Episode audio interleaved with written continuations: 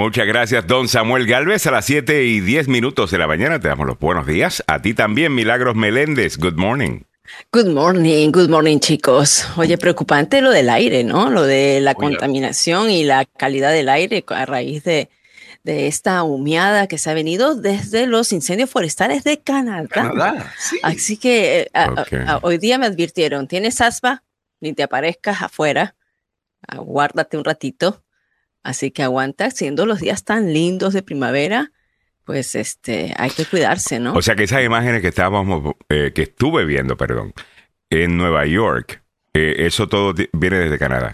Desde Canadá, desde Mm. los incendios forestales, hoy día estaba leyendo que eran más de 250 incendios forestales que todavía estaban en este momento activos allá en Canadá y que pues esto to- todo es 250, ¿no? 400 incendios activos con casi 250 listados como fuera de control.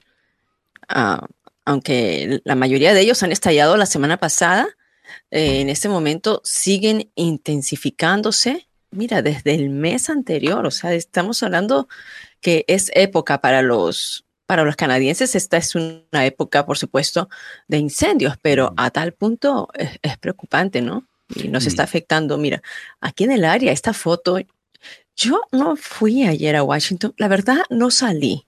Ayer solamente salí un ratito en la noche, pero miren ustedes, esa, Esto es Nueva York, ¿no? Eso es Nueva York. decías, sí, sí, sí, esa- esas imágenes sí las vi, las de, las de Nueva York, que decía, Y wow. mira aquí, la de, la de Washington. Ya. Se ve. Un se poquito ve, menos, pero, pero ya se ve, definitivamente. Y dicen que hoy va a estar peor. Bueno, el aire no está bien, sobre todo para grupos sensibles, nos dice eh, Bertie Angulo, y tiene toda la razón. Miguel Ángel Sosa dice, Nueva York pasó a ser una de las ciudades más contaminadas del mundo por este humo de los incendios que viajan desde Canadá. Patricia Estrella Lázaro está por ahí. Dice, hola chicos, estamos en Code Orange en Maryland, así que a cuidarse y hay que quedarse en casita. Ay. ¿Oíste, Mili? Ya. este, ¿Oíste, Mili? sí, sí, sí, sí, oí, pero como de, de los que estamos aquí, ¿quién padece de asma?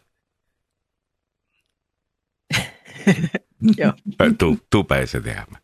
So, de, si, de todos los que estamos aquí, ¿quién no debe ser visto en la calle en el día de hoy? Mili. Me. Ok. qué lindo Samuel. Solamente, all right. So, solamente quería no- a ver si estaba claro yo con eso. Y no, so- no es más, no, yo no, estoy claro con eso. ¿Tú estás claro con eso? ya. Eh, Mili. Eh, no es solo, solo vos, Mili, también la, mi jefa eh, sufre ¿Ah, sí? del mismo problema. Mm. sí. Tú que- sabes que se siente, se siente, o sea, yo se, siente como esta fatiga y se te cierran los bronquios, ¿no? Pero hoy, nada, tengo que ir, chicos, tengo que ir. Voy a ir a un lugar Ya que está como a que una hora y media para ver un venue del casamiento de mi hija. Así ah, que eso ok. me lo pongo Eh, ¿Una hora y media al sur o al norte? al sur. O sea, Ah, ok. creo que me estoy Fue alejando. alejándote del humo, esa es la justificación. ahí está. Claro está. No, no, no, pero el humo ha llegado, perdón, el humo ha llegado hasta Carolina del Sur, ¿sabes? Carolina del Norte. Exacto. Hasta Caro- Carolina del Norte todavía está el humo, así que con cuidado, ¿no? Ujú. 7 y 13 minutos de la mañana. Bueno, tenemos otras cosas que comentar en la mañana de hoy, algunas cosas que se están comentando. Ya tenemos oficialmente a Chris Christie en la campaña presidencial. Nadie piensa que realmente tiene un chance, pero va a ser interesante verlo en los debates. eh, atacar a Donald Trump o en la campaña, sinceramente, a- atacando Más a que la Donald Trump. campaña, Alex. ¿Sabe sabe por qué? Porque no tiene el apoyo en las encuestas y es muy, muy difícil que eh, pueda él participar. así Pero que- acaba de entrar, acaba, acaba de entrar a la Pero encuesta. ¿qué pasa O sea, que- obvio que no tiene el apoyo de las encuestas, acaba de entrar. Y estamos hablando de encuestas en el mes de junio, eh, un año antes de la elección. O sea, Mm. todo puede cambiar. Ya. Eh, Oye, ahora, él no va a ganar, definitivamente él, no- él no tiene chance desde mi punto de vista. No tiene chance, pero ¿sabes qué? Es el único de los candidatos que se están presentando ahora, Mm. considero yo, que ha arremetido con fuerza. O sea, lo hemos visto con comentarios bien críticos contra Trump.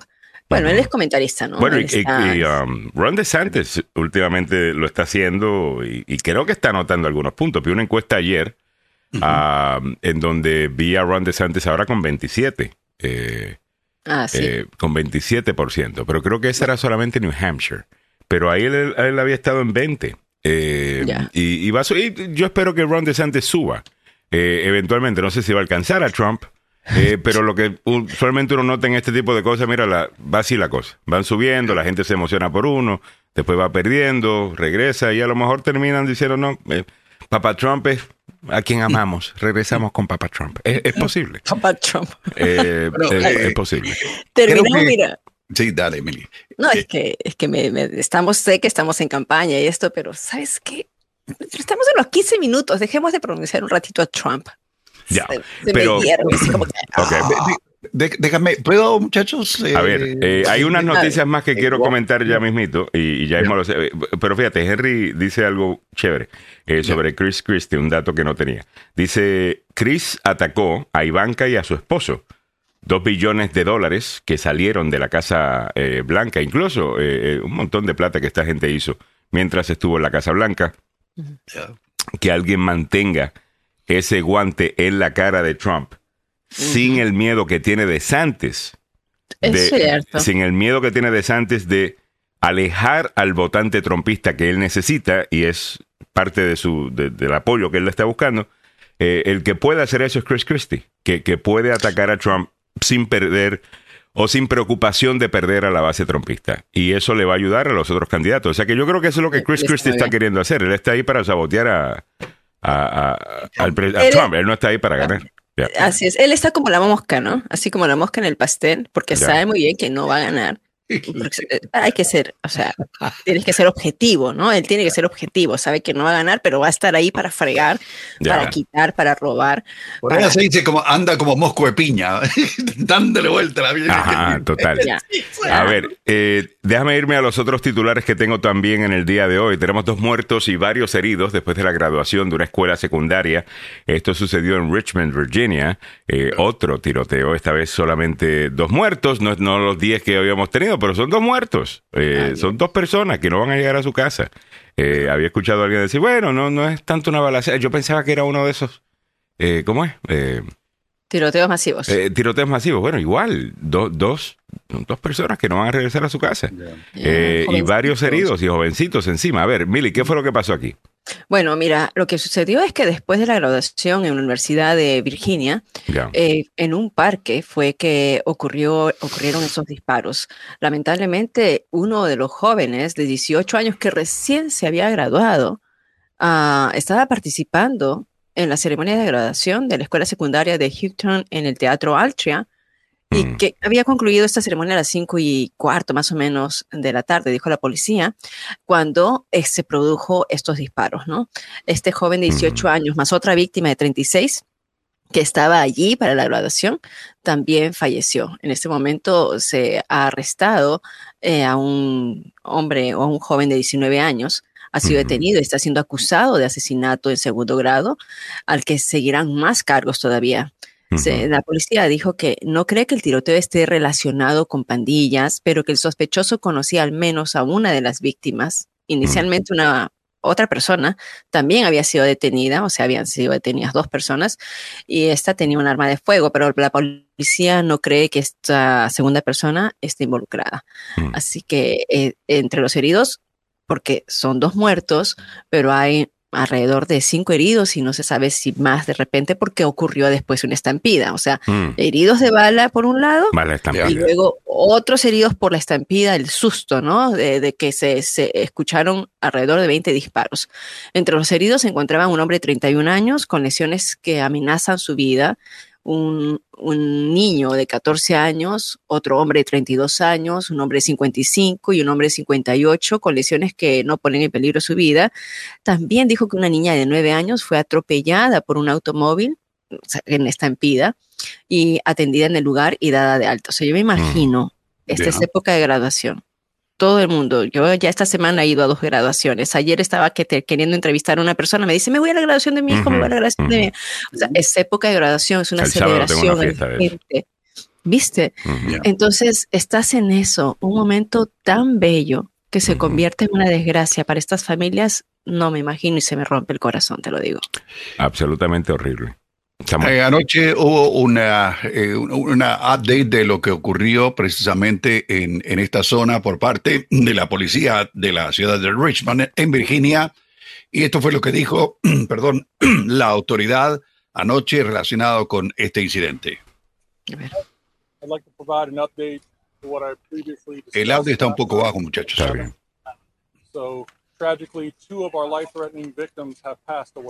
El oficial de la policía dijo que lamentablemente eh, anunciaba que dos personas que estaban heridas fallecieron.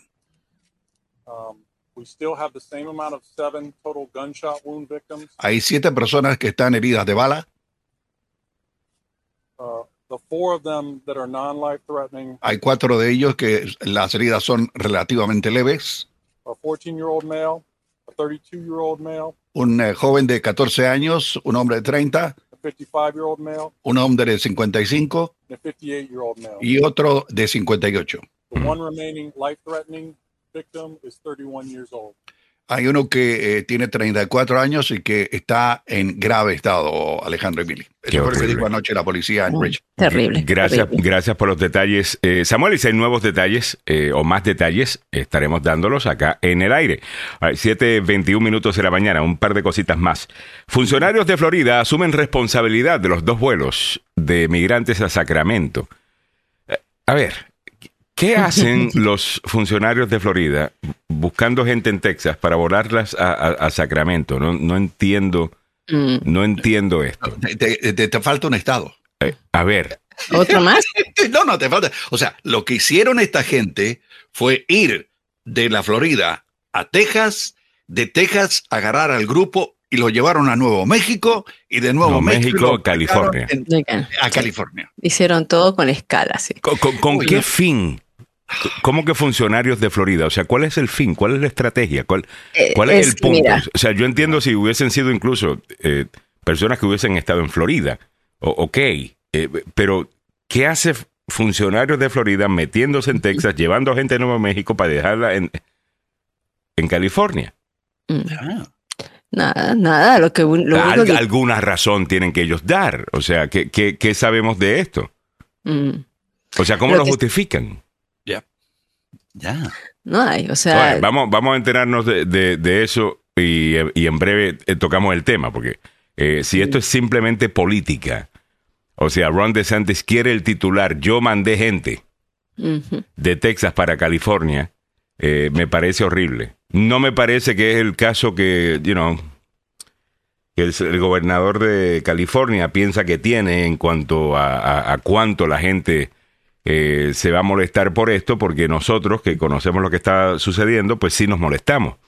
Pero mm. para la mayor parte de las personas, ellos dicen, pero si le estás poniendo un avión privado para llevarlos a un asilo, eh, ¿cuál, es el problema? Y esa es la manera y es la razón por la cual eh, la gente no ha reaccionado, desde mi punto de vista, de peor manera eh, con esto de los vuelos. Eh, porque algunos dicen, bueno, pero lo están llevando a su destino, lo están llevando a lugares mejores.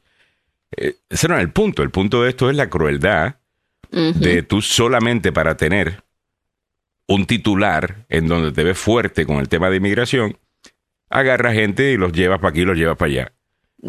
como si no fuesen humanos, o sea. Eh, sí, ¿no? Y eso es lo que está diciendo. O sea, Abbott, a quien vemos ahorita en pantalla, está diciendo que están evaluando. Al gobernador. Eh, eh, no, ese no es Abbott, ese es el. Perdón, el, Newsom. El gobernador de. Newsom. Newsom, Newsom el gobernador de California, perdón. Sí, gracias Alejandro por la corrección. Mira, o sea, lo que está diciendo, eh, eh, están utilizando estas personas y prácticamente los están secuestrando para fines políticos, según lo que... Y, se está evaluando en este momento la posibilidad de mm, a ver qué cargos poner uh, y responsabilizar a estas personas de, de, Florida. Pero de nuevo, los funcionarios eh, han, han dicho, son funcionarios de FEMA. O sea, FEMA, pero FEMA a nivel de estatal, no a nivel, eh, es, es la Administración de Manejo de Emergencias. ¿Y cómo ellos justifican lo que eh, están haciendo? o sea, ¿cuál es la versión de ellos? ¿Te acuerdas que yo ayer dije que la nueva ley de, de Florida tiene un inciso en donde se llama a la reubicación voluntaria de las personas, a la reubicación, y que Florida tiene eh, el permiso para reubicar a la gente? ¿Te acuerdas que, o sea, e, esta es una, una situación bien extraña, ¿no? Pero la noticia dice así, que la División de Manejo de Emergencias de Florida confirmó el martes su participación en lo que llamó una reubicación voluntaria, entre comillas, de migrantes que indicaron, los inmigrantes dijeron que querían ir a California. Esto después de que dos vuelos con 36 personas llegaron a Sacramento, primero el viernes y después el otro fue el, lunes. Sí, la, la, FEMA o FEDEM, por sus siglas en inglés, compartió un video de dos minutos y 25 y 21 segundos con fotos y grabaciones que muestran a los inmigrantes firmando unos documentos abordando el vuelo a California. En el video hablan sobre su llegada y su experiencia en el viaje a Estados Unidos. Así como se escucha en este video, llegamos a California, gracias a Dios, muy agradecidos. Se escucha decir a uno de los migrantes en uno de los videos. En otro video se les ve celebrando dentro de un vehículo y una mujer que les pregunta si se sienten maltratados, a los que responden que no, no han sido, han sido muy bien tratados. Ok. ahí está. Entonces, cuando tienes el video, de la persona diciendo, güey, gracias a Dios llegamos a California, llegaste en, jet privado y, el resto, y tienes a Gavin Newsom hablando de que hay gente secuestrando personas. Ve, esas dos, esas dos cosas no concuerdan. Aquí hay una parte legal, Alejandro, y fue lo que planteó precisamente ayer el fiscal del estado de California. Pero van a seguir empujando esta narrativa. Señores, los inmigrantes están diciendo, estamos contentos de estar aquí. Sí, pero ¿sabes qué? Es que, y firmaron un documento. es, es, bien, es, es, yo he entrevistado a gente que ha venido en buses, ¿ah? eh, a, varias gente que vienen. Ellos vienen sin ninguna idea de lo que está pasando. No tienen la más mínima idea. No tienen el conocimiento de nosotros, no tienen el sentido de cómo se maneja el sistema, no saben de las leyes de inmigración. Lo único que ellos saben, que llegan a la frontera, que alguien les dice, ¿quieres ir a Washington? ¿Quieres ir a Nueva York? ¿Quieres ir, en este caso, quieres ir a California? Y dicen, oh, sí, sí, sí. ¿No? Entonces, cuando llegan, es como que si ellos vienen así, yo que entrevisto a la gente dice, hoy sí, no, gracias a Dios, ya estamos aquí. No, nos han tratado muy bien. Cuando tienes a, las organizaciones, dicen, oye, pero te están utilizando. Y, la gente no. O sea, y, la gente no se siente utilizada. No se siente utilizada. ellos ah, saben que entonces, eh, eh, entonces estamos asumiendo que ellos son demasiados brutos para saber lo que ellos quieren. Ignora lo que está pasando. Y, no tienen acceso a, información para, para saber y estamos imponiendo que ellos tienen que estar ofendidos cuando obviamente no lo están. Sí, pero cuando ya después, cuando pasa el tiempo y se dan cuenta de lo que ha ocurrido, ¿no? Entonces es como que, wow. Sí, me utilizaron. O sea. Eh, Alex el, el, fiscal de, de California dijo que estaba analizando la posibilidad de que hubo algo ilegal y que se violaron las leyes. Esto fue lo que dijo el fiscal de, eh, de California a la afiliada Canal 13, a la, el Canal 13 de eh, Sacramento, la capital del estado. Eh, fue lo que dijo. We believe that state of Florida, Governor DeSantis is behind it. Uh, Governor DeSantis has demonstrated his pettiness, his lack of substance, his xenophobia. Attorney General Rob Bonta blasting Florida Governor Ron DeSantis. And his willingness to treat human beings, people, as political pawns. It's wrong, and we are getting to the bottom of it.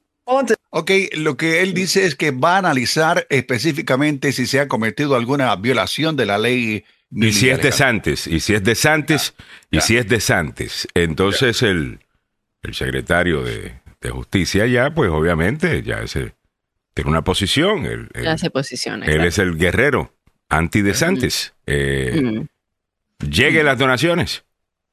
Eh, eh, no, es que mira, disculpen si no, disculpen si no le creo un poquito la novela a estos políticos, pero yo he, he, vivido esto suficiente ya para saber cómo la gente agarra un tema y si le da donaciones y si le da medios de comunicación y si le da tiempo en el aire, van a salir con eso. Yo lo que quiero saber es qué es y cómo justifica estos funcionarios de la Florida que tienen el documento firmado de los inmigrantes aceptando llegar estos mismos inmigrantes que dicen estamos contentos de estar en California, gracias a Dios nos trataron muy bien, eh, eh, tal cosa yo quiero saber cómo ellos lo justifican. Hay algo, o sea, cómo es esto no algo más prominente en esta noticia. Porque lo están diciendo. Hay una ley que te dicen que Florida puede, eh, aplicar fondos, hay una, hay una cantidad de fondos en el presupuesto de Florida para la reubicación de inmigrantes. Eso es lo que dicen. Ahora, sabemos que O sea que lo que lo estaban haciendo fue haciendo- por legal. eso. Eso le preguntaron directamente por qué lo estaban haciendo. Mm, no, no le pregunta, o sea, según lo que ellos dicen, que están reubicando a la gente, eh, la, la gente le preguntaron, ¿ustedes quieren irse por otro lado? Eso está dentro de la medida de, Floris, de Ok, Florida. Ustedes de quieren irse para otro lado. Y las personas dijeron sí queremos irnos para Sí, California. claro, claro, ok, ok, claro. ok, ok. O sea, ahí no hay- o sea, es como decir, ellos firmaron el documento. No, eh, Florida no está haciendo nada ilegal, pero ético, Para el Estado. yo, yo creo para el Estado. Lo que yo no entiendo es por qué Florida hace, qué hace Florida en Texas. Es lo que yo quiero saber. ¿Qué e- es lo que hace funcionarios de la Florida en Texas?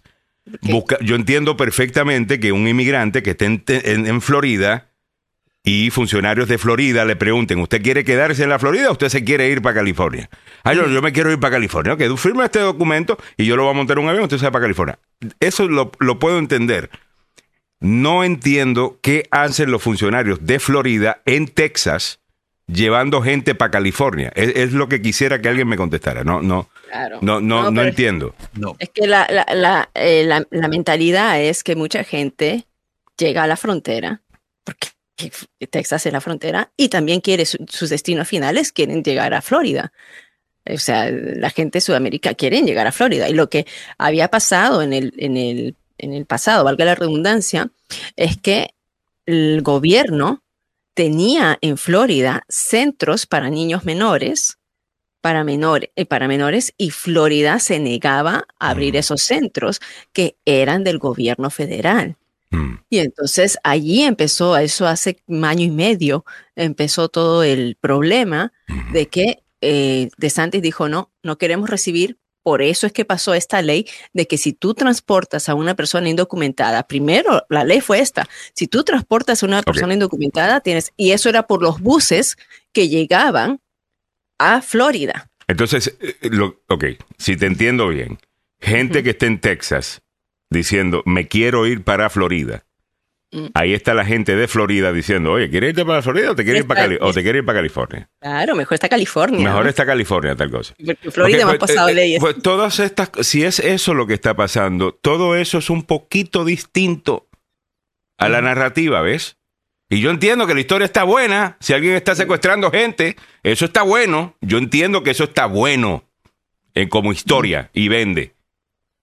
Pero como aquí estamos en el negocio de decirle a la gente lo que está pasando, Sí, eh, pues. me, me- me entiendes? Eh, es la razón que me pongo a hacer tantas preguntas.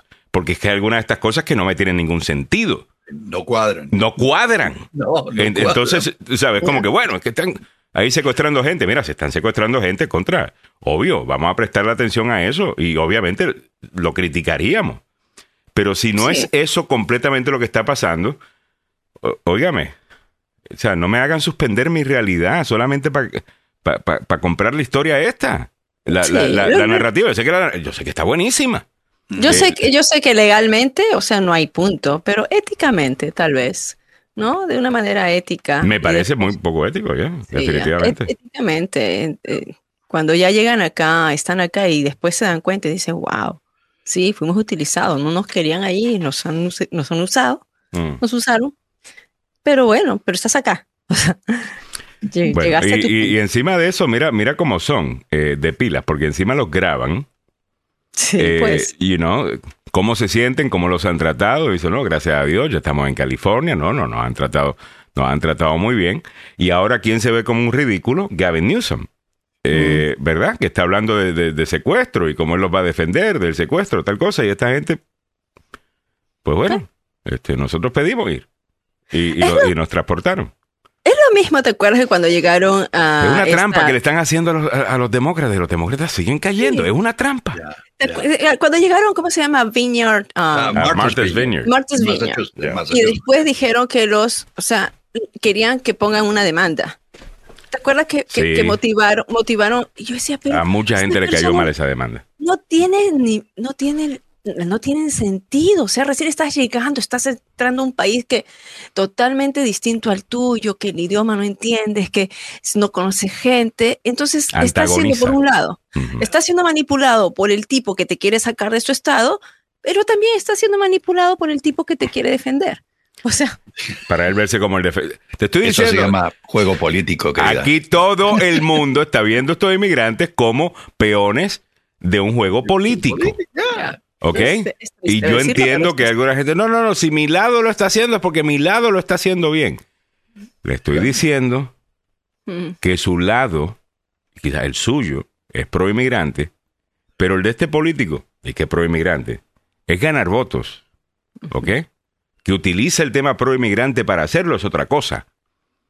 ¿Tú me entiendes? Es como la gente de- del aborto, la gente pro vida. Yo sé que hay gente muy pro vida y, y yo les creo que esa es su posición y, y- y se las respeto.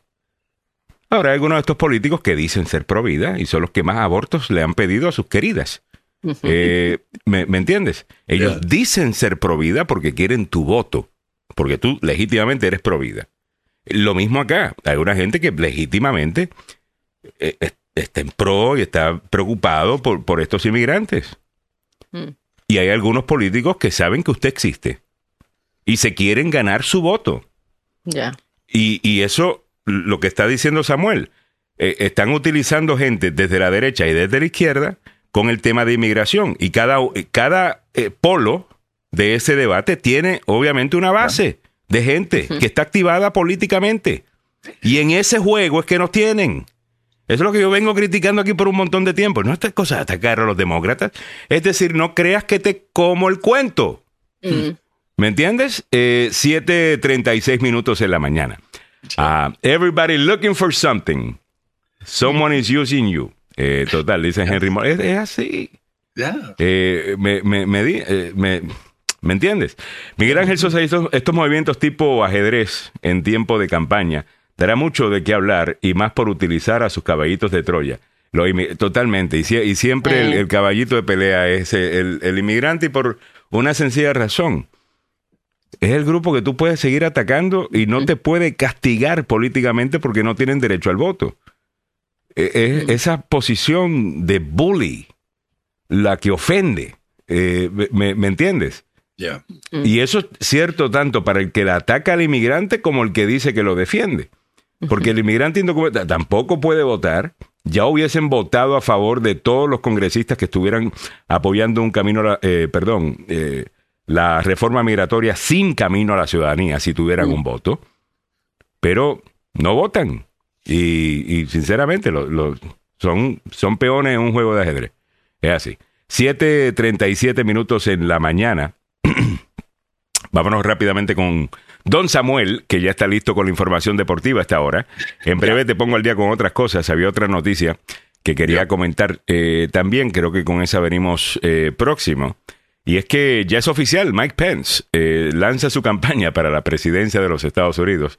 Ya tengo el mensaje. Si en algún momento has visto a alguien en negación, eh, ese, ese es ah, Mike Pence. Hay otra noticia, arrestan a una mujer en la Florida que mató de un disparo a su vecina, eh, una mujer negra, por una disputa con los niños de ella. Eh, los titulares que yo he escuchado, eh, la raza aparentemente tiene algo que ver, o por lo menos dicen, hey, mujer negra muere disparada por su vecina. Eh, vamos a ver el caso, ¿ok? Además, George Santos pide pedido, pierde pedido, sobre el anonimato de su garante de fianza. ¿Quién le está pagando la fianza? Medio de, millón, De mano. medio millón de dólares Sí. a George Pinocho de eh, eh, Santos. Eh, lo, estaremos Pino- come- lo estaremos comentando. Pero vámonos con Don Samuel, que ya está listo con la información deportiva. A esta hora de la mañana yo voy a buscar un cafecito que todavía no he tomado en el día de hoy. Ah, pero- Les recordamos que este segmento llega a ustedes por una cortesía del abogado Joseph Balub, la demanda más rápida del oeste. Volviendo al tema de la danza de los millones, damas y caballeros, hay que decirlo, por la plata baila el mono. No me digas que no.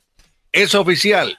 Karim Benzema, el estelar de el París, del, bueno, Karim Benzema, el estelar de la- del Real Madrid, ya es parte del equipo Al Hittad de Arabia Saudita. A través de las redes sociales, Al Quitat confirmó que el goleador francés Karim Benzema, que se fue como una leyenda del Real Madrid, es un nuevo fichaje estelar para la próxima temporada en la Liga de Arabia Saudita, los que tienen el billete. Benzema está aquí. Un nuevo tigre rugirá. Bienvenido a Gitad. Fue el breve mensaje del club en referencia a la esperada incorporación del hombre que fue el poseedor del último balón de oro. Estoy emocionado por verlos en Jeddah, dijo en árabe el francés de origen argelino al final del video del anuncio en referencia a la ciudad costera saudí que será sede de su nuevo equipo durante las tres próximas temporadas. El club saudí presentó en Twitter un video de Benzema firmando su nuevo contrato y eh, pues con la camiseta amarilla y negra que llevará en la que se mostró el número que tendrá. Ahora, el, el asunto es, todavía, todavía no sabemos la cantidad de plata, man. Sí, la cantidad de dinero que Karim Benzema eh, va a recibir.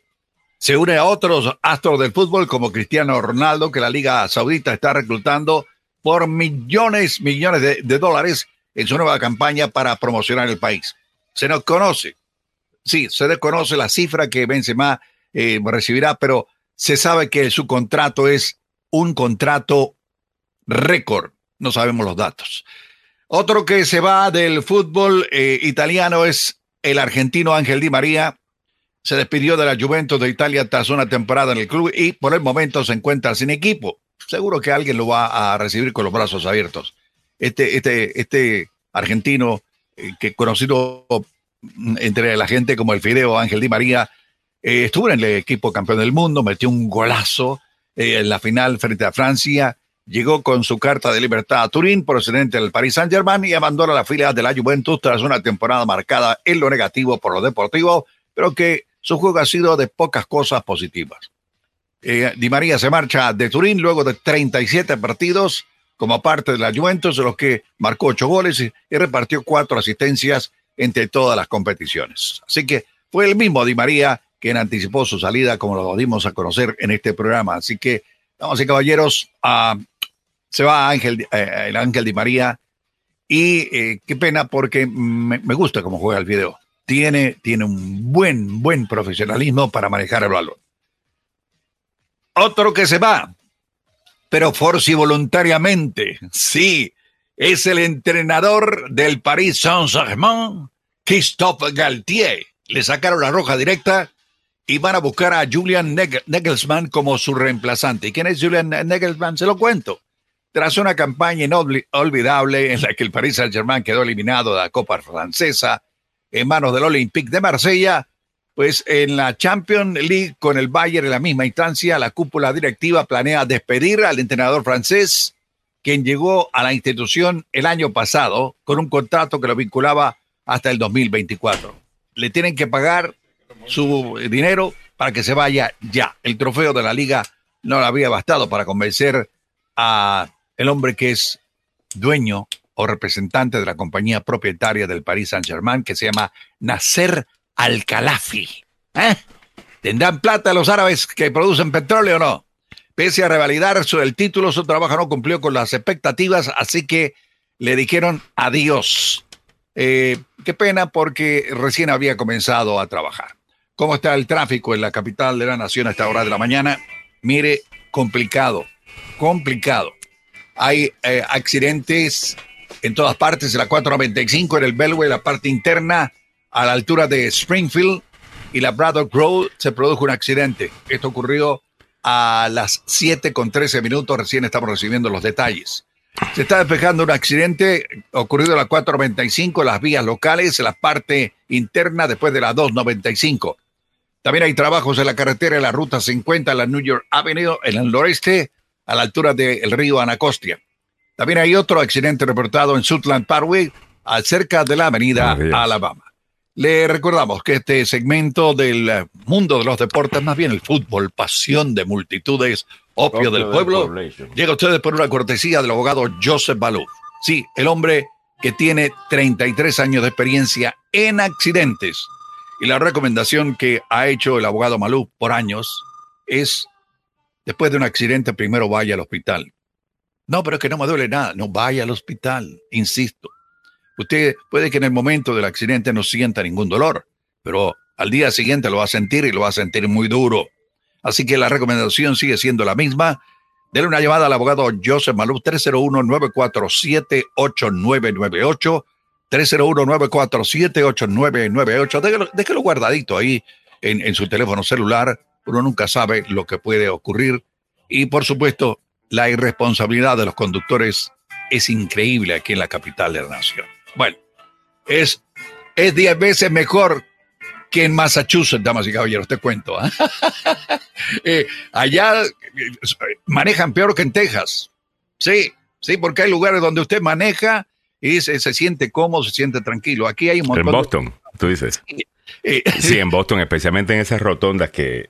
Oh, my God. esas rotondas. Aquí yo tengo rotondas. Aquí en. Urbana hay varias eh, rotondas. Aquí es un poco... Pero cuando yo llegué de Florida a Boston, eh, hace Da calofrío, hermano. 25 años, a trabajar en una emisora allá, me da unas perdidas, Samuel. Pero unas perdidas. Entonces Boston es una ciudad tan vieja eh, que también las calles no son así como en la Florida, que todo es, eh, you know, perfectos cuadros y directos, ¿no? Eh, eh, empiezas por aquí, terminas por allá. eh, pero una ciudad muy linda, eso sí, la gente se maneja como loca. sí, sí. Obviamente, y me refería a Texas porque en Texas también manejan al estilo tejano. O sea, yo voy primero, mano, y le meto el pie al fondo y pase lo que pase. Oye, cae un poquito de hielo en invierno en Dallas, Fort Worth. En Dallas. Y vos, y, y- y vos le das un vistazo a los reportes del tráfico, Ajá. Accidentes hasta 200 por hora. Bueno, pero es que no están 200 acostumbrados a eso tampoco. ¿no? Exactamente. Es Pero- como aquí, Samuel. Aquí nueva un poquito y, y ya sabes cómo la gente Pero se pone. Volviendo a lo nuestro, si usted se ve envuelta envuelto en un accidente, denle una llamada al abogado Joseph Maluf. Le decimos en tono de broma como la demanda más rápida del oeste, pero sabe que es un hombre con experiencia, tiene licencia para trabajar en Washington, Maryland, Virginia y dos oficinas, una en Gatesburg y la otra en Fairfax. El número telefónico 301-947-8998. El abogado Joseph Maluf es la demanda más rápida del oeste. Muchas gracias, don Samuel Galvez. A las 7:46 minutos de la mañana, acá, vamos a seguir trabajando un poquito más. En breve te doy los precios de la gasolina. Óigame, eh, ya es oficial, Mike Pence lanza su campaña por la presidencia de los Estados Unidos. Como hemos dicho una y otra vez, hay un montón de cosas que van a pasar. ¿Tiene un carril Mike Pence? Yo no lo veo, yo no creo que va a, a ganar, no creo que tiene ni siquiera posibilidad de quizás ser parte de un gabinete.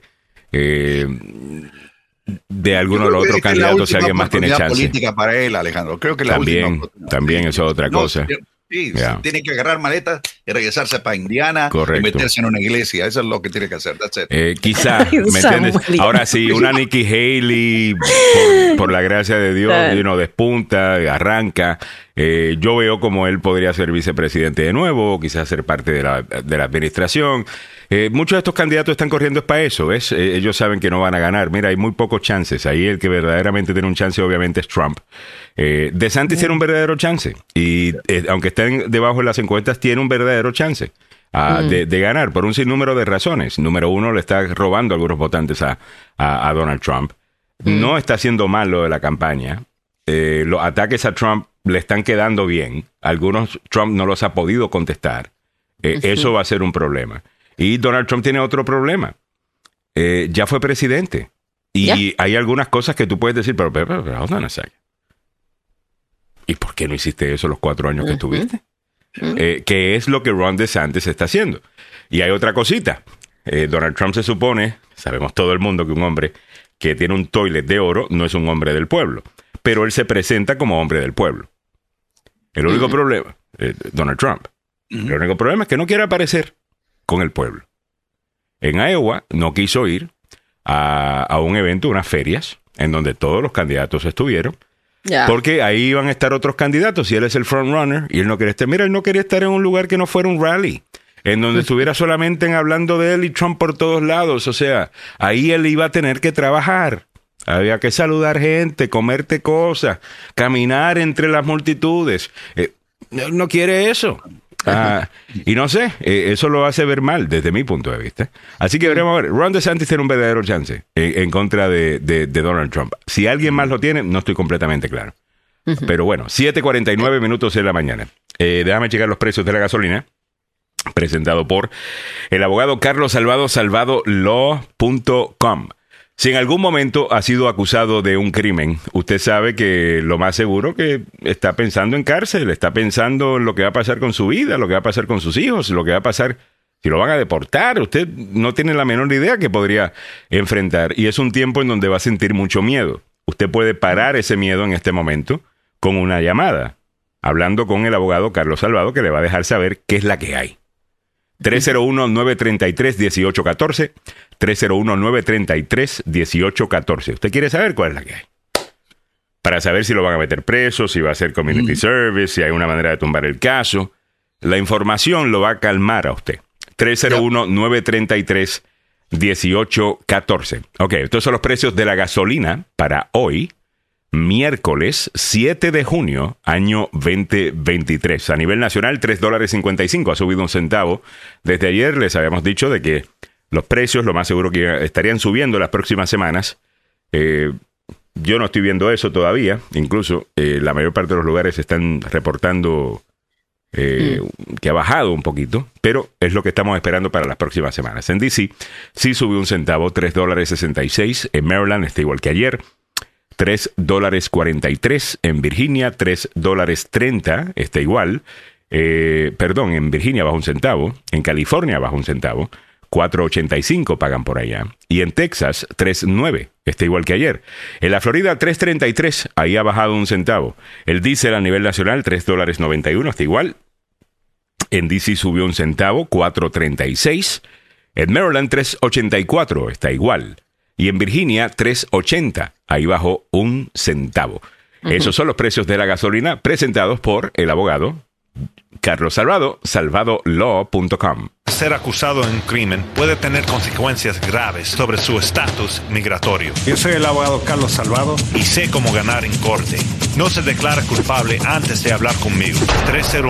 301-933-1814. Bueno, otra cosa que quisiera comentar en el día de hoy, ayer fue el primer show de Tucker Carlson en Twitter. Ah, cierto. Me olvidé de incluirlo, ¿sabes? Estaba, lo tenía ahí. Eh, lo vi, eh, un- básicamente un comentario de 10 minutos, eh, toca diferentes temas, eh, está bien hecho, eh, definitivamente que está bien hecho. Ahora, déjame decirte, veintipico de millones, por lo menos anoche, 22 millones de personas habían visto el episodio. Wow. Eh, eso es mucho más de la gente que lo veía él en Fox News. ¿Ok? Ahora, con esto hay que decir algo. Eh, cuando te dan los ratings de Fox News y te dicen 3.5 millones de personas estaban viendo y de, you know, de la categoría que las agencias de publicidad quieren, que son adultos 25 a 54, eh, pues ahí sintonizaron 300 mil o, o 500 mil y, y- y magnífico. Eh, tenemos no, no solamente que lo prendiste por dos segundos, Mm. ¿ok? Sino que te quedaste y, y lo viste. Y te dejas saber por cuánto tiempo lo viste, cuántos minutos, tal cosa. Eh, me gustaría ver, pero esto es información que solamente tiene Tucker, de ese video, si eso, de esos 22 millones o 23 millones que lo habían visto, ¿cuánto fue por curiosidad? Vieron un par de segundos, lo apagaron, ¿cuántos se quedaron a verlo todo? E- Eso, eso nos daría eh, una mejor manera de saber. Pero ahora mismo, ¿cuántos tiene? 58. Quítalo ahí de- del. Hazle escape rapidito para que veas dónde está el.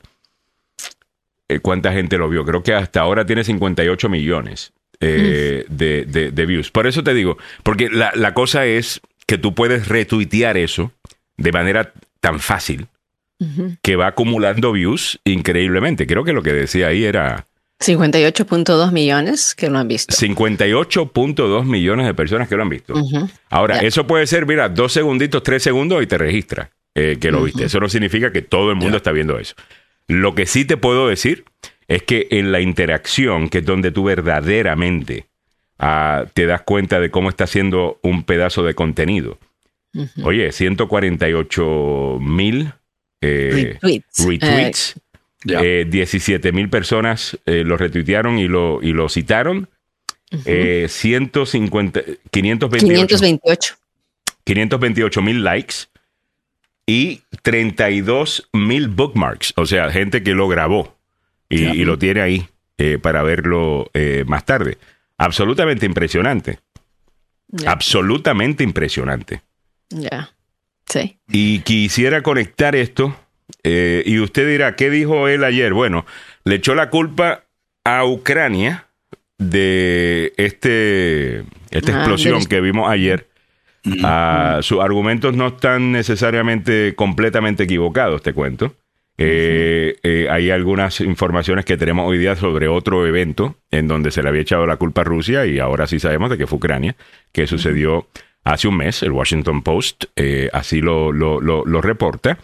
En cuanto al tema de Ucrania, atacó mucho a Lindsey Graham, atacó mucho a la prensa, eh, que no permite cuestionar ciertas narrativas. Estas son las narrativas, esto es lo que se tiene que decir y el que piense independientemente o, o es malo o trabaja para la oposición o es un esto es lo otro. eh, critica la falta de curiosidad en la prensa, estoy de acuerdo con él en eso, eh, en donde si tú cuestionas algo, la narrativa, tú, tú- tú eres el malo, perdóname, la prensa eso es lo que tiene que hacer. Eh, la prensa no puede ser eh, los portavoces de los políticos o, o de grupos políticos. Y, y no sé, creo que tiene algo ahí, hay una audiencia ahí. Claro está. Para atacar a Tucker, usted tiene que enfocarse en lo que definitivamente es atacable de Tucker. Y son algunas de las teorías de conspiración eh, que impulsa específicamente con lo del 6 de enero, el, impulsa la teoría esta de que están los demócratas queriendo reemplazar al blanco eh, de los Estados Unidos con gente de otros países. Eh, todo eso es criticable. Y yo detesto esa parte de Tucker. Pero lo que tenga razón Tucker, pues yo con gusto lo escucho. Eh, ¿Me entiendes? Tampoco yo me voy a cegar. Eh, Claro. eh, ¿Me entiendes? Yo sé que eso le conviene a los que son atacados por Tucker en otras cosas, de que simplemente nadie escuche nada de lo que tiene que decir porque estamos en desacuerdo con algunas cosas eh, de él. Pero sí creo que sí hay unas críticas, específicamente a la prensa, que valen la pena escucharlas. Eh, Escuché a Robert F- me escuché ayer también la conversación de Robert F. Kennedy Jr. eh, eh, con Elon Musk. Óyeme, que me sorprendió. Dos millones de personas escucharon esa, esa conversación. En el peor de los medios para una persona que habla como Robert F. Kennedy Jr., porque es solamente audio y usted sabe que él tiene un problema con la garganta. Eh, y él, y él es, es difícil entenderlo. Cuando está hablando, dos millones de personas sintonizaron. Esto, con todos sus problemas técnicos. Esa, esa- es la misma que le pasó a Ron DeSantis. Tenemos un, un montón de problemas técnicos con esta vaina. Es ab- absolutamente horrible eh, escucharlo. Pero como quiera, dos millones de personas lo escucharon. Y ahí estuvieron hablando un montón de cosas y tengo entendido, por lo que veo de Robert F. Kennedy, es que es un tipo que es bien deep. Ah, es profundo. Eh, él cuestiona un montón de cosas. Él cuestiona un montón de narrativas.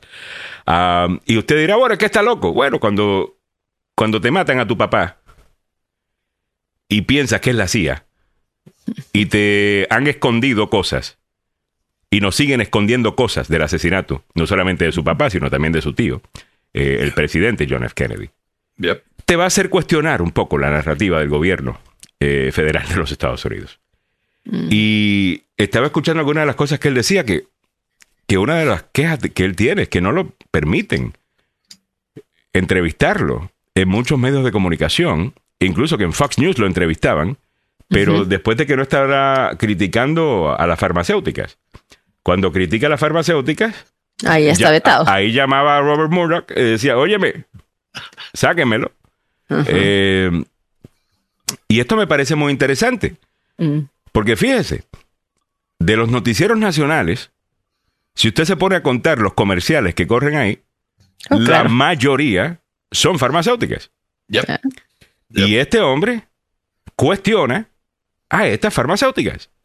Robert F. Kennedy, y quiere un montón más de transparencia de cómo se aprueban estas drogas y cómo se aprueban estas cosas. Ha sido muy crítico, eh, específicamente en el tema del abuso de las opioides. Mm. Obviamente cuestionó algunas cosas sobre las vacunas. ¿Y sabes qué? Está bien que las cuestione. Alguien tiene que... ¿Sabes quién se supone que haga esas cosas? La prensa. La prensa se supone que haga esas cosas. Que cuestione, que diga, ¿será cierto lo que usted me está diciendo? Ah, sí, hace esto. ¿Dónde está la prueba? ¿Sabes qué? La prensa se supone que está haciendo eso. Pero como la prensa es financiada ¿ok? O apoyada por la farmacéutica. Y usted simplemente prenda CNN, MSNBC, Fox News y váyase a la pausa comercial. Y ahí va a salir una doña corriendo, lo más bien, que está súper feliz porque se acaba de meter la última pastilla que le ayuda con yo no sé qué. Y, que, y, y- y que en la descripción dice que tiene varias, varios efectos secundarios. Ta, ta, ta, ta, ta, te leen Se podría morir, le podría perder el pelo, pasar. va a odiar hasta su gato, pero Ya. llame a su doctor y pregúntele si, you know, Samuelín, es bueno para usted, o sea, Sí, señor. Y lo otro es eh, lo que siempre he criticado es las letras chicas que ponen abajo y dice, este producto no ha sido aprobado por la. FDA. así es. Y te venden un montón de basura. El montón de cosas. Ya. Y Pero al final del día, pero regresando a Robert F. Kennedy, entonces cuando tú ves ese, todo ese contexto, Ya. Mm. eh, ahí te das cuenta por qué quizás este hombre es tan peligroso. O sea, eh, pa- para él cuestiona mucho. Mira, y cualquier liberal de verdad, demócrata de verdad, que lo escuche, va a decir, ok, este es el Partido Demócrata que yo conozco. Por ejemplo, en el tema de inmigración, estaba diciendo que cualquier país, un país tiene que tener una frontera y que no podemos tener una situación en donde millones de personas cruzan de manera irregular. Ningún país puede aguantar todo eso. Yo entiendo que no es lo que estamos acostumbrados Demócrata. a escuchar de un demócrata, eh, pero es la posición de la mayor parte de los votantes. Incluso es la posición de la mayor parte de inmigrantes. Eh, in- incluso, no se deje engañar. ¿Ok? El que, el que- que le diga que el inmigrante no tiene sentido común eh, es porque no tienen fe eh, en ese inmigrante. El inmigrante sabe. ¿ok? Ellos también vienen de un país. Ellos también han visto inmigrantes en su país. ¿ok? Ellos saben. Eh, de- dejen, eh, dejen de estar tratándolos como que son estos seres que no, tienen, no, no pueden pensar. Pero, pero, Robert F. Kennedy dice, nosotros somos responsables de gran parte de esa inmigración. Y habla de los abusos de la CIA y del gobierno de los Estados Unidos, específicamente en Sudamérica, apoyando juntas eh, militares, apoyando dictadores, eh, etcétera, etcétera, etcétera, etcétera. ¿Me entiendes? Eh, eso es una posición un poquito más clásica eh, de, de demócrata, cuestionando al gobierno, cuestionando. ¿Ves? Ahora el Partido Demócrata el partido, el gobierno lo hace todo bien. Y no cuestionen nada. Nosotros somos la autoridad. Ese no era el Partido Demócrata. El Partido Demócrata es quien cuestionaba autoridad. ¿Ok? Sí, crean en mucho gobierno, en cuanto a muchos programas, muchos, eh, muchos servicios y, y el resto. Pero siempre con una duda sobre lo que el gobierno te estaba diciendo de por qué razón estaban haciendo X cosa. Porque sabían cómo le habían mentido sobre Vietnam y porque sabían cómo le habían mentido sobre un sinnúmero de otras cosas. Y ahora el partido, la crítica de Robert F. Kennedy, el Partido Demócrata se ha convertido en el partido donde no cuestiones nada que te dice el gobierno y si lo cuestionas, eres un loco con teorías de conspiración. Y te ponen de una el título de teorista de conspiración. Mm. Y con el tema de COVID lo vimos en donde hoy día estamos reconociendo que un montón de las cosas que dijimos eran teorías de conspiración locas, aparentemente eran ciertas. Y vamos a aprender un montón más. Y lo- de la misma manera que nos dimos cuenta de que eh, después de septiembre 11, el gobierno de los Estados Unidos hizo un sinnúmero de cosas que terminaron después siendo erróneas, pero que nadie podía cuestionar entonces porque si cuestionabas eras antipatriota. Y con esa excusa nos metieron en un montón de, de- de rollos innecesarios. Y el que cuestiona era antipatriota. Y con lo de COVID lo mismo. Cuestionas, estás anticiencia. Eres un teorista de conspiración. Tal cosa. Y ahora nos estamos dando cuenta de que habían algunas de esas cosas que sí eran ciertas. Y si ese es el caso, Robert F. Kennedy se merece ser escuchado. Yo no sé si yo votaría por Robert F. Kennedy. ¿Ok? Pero debería ser por lo menos ser escuchado en los medios de comunicación. Mm. Eh, este veto que tienen sobre él eh, en, en- en los medios, solamente Fox News lo, lo, lo, lo entrevista. Oye, ya, de- este tipo tiene cosas que decir. Y hay unas cosas que son muy interesantes. Tú puedes estar en desacuerdo con él, pero contra te hace pensar. Y, y no es el trabajo de la prensa asegurarle el trabajo a, a- a- un candidato. Yeah. No sé. Pero irse a estas plataformas ahora como Twitter, ya Eh, lo están haciendo por segunda vez. Ron DeSantis lanza su campaña a través de Twitter. Tucker Carlson tiene un programa en Twitter y él es entrevistado por Elon Musk en el espacio de Twitter. Ya. Y esto es, eh, eh, ya esto es nuevo. O sea, esto es nuevo que se va a estar estableciendo, ¿no? Bueno, Elon Musk lo que está intentando hacer con Twitter es crear un verdadero public square en donde todo el mundo es bienvenido. Y está diciendo, mira, como tengo a Tucker Carlson, que vengan otros de, de la izquierda si lo quieren hacer. Y, y tengan su show y no se les va a estar limitando lo que están pensando. Hay una cosa que Robert F. Kennedy dijo, dijo el otro día. Y, y el tema de censura, eh, hemos caído en esto, en decir, no, esta persona no debe hablar, esto no se debe decir. Si esta persona dice tal cosa, no, no, no lo deberíamos permitirle una plataforma eh, para... lo que- Mira, eso se llama censura. Y nunca en la historia del mundo, esto lo dijo Robert F. Kennedy, nunca en la historia del mundo los que censuran han sido los buenos. Nunca. Siempre han sido los malos. Y él dice, ahora Alejandro, ¿cómo tú me vas a decir a mí que yo tengo que aceptar que hayan racistas hablando? Déjalo hablar. ¿Sabes por qué? Para saber quiénes son estos desgraciados. Y para poder identificarlos, yo prefiero diez mil veces saber quién es el racista que la tiene en contra mía porque soy latino, porque soy negro, porque soy lo otro, que uno que me sonríe y en privado es racista. Pero eh, eh, Y te y al frente mío me sonríe y no dice nada, pero por, de- por, por la espalda me está... Yo quiero saber quiénes son. Además, eh, como también estaba diciendo Robert F. Kennedy, la solución es más discurso. Más discurso. Que más personas hablen. Debatir a esas personas. Lo mejor que tú puedes hacer es sentar a una de estas personas al lado tuyo, debatirlo y que el público se dé cuenta, wow, en serio que este tipo no tenía nada. ¿Me entiendes? No es censura.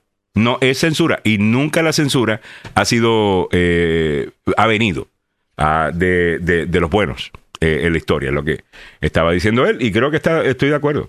Ah, bueno, y ya tenemos que irnos al corte informativo, pero algo que quieran añadir antes de irnos con eso. No, estoy ahí en lo. eh, estoy de acuerdo completamente con lo que dice. Solamente que recuerdo también que a través de las redes sociales fue que mucha gente eh, reclutaba a, a jóvenes a, a ISIS, Es así. ¿no? A, de- a los grupos terroristas y, y sabiendo que eh, las personas eran terroristas por el hecho de tener una libertad de expresión, no íbamos atrás de ellos. Entonces, Ujú. eh, hay que todo tiene que tener una medida de todas maneras. eh, de todas maneras, sin censurarlo, Ujú. pero tiene que haber, como decir, eh, un seguimiento, un control de todas maneras. O sea, no puede, no puede ser que sea tan anarquía, ¿no? Y o sea, te descontrolado y aquí haces lo que tú quieras. Pues, pues, imagínate cuántos jóvenes se, se aliaron a estos movimientos terroristas precisamente por eso. Pero es un movimiento terrorista. Eh, yo creo que el problema que tenemos es que estamos diciendo que el otro lado, que tu, tu contrincante político es el equivalente a un terrorista.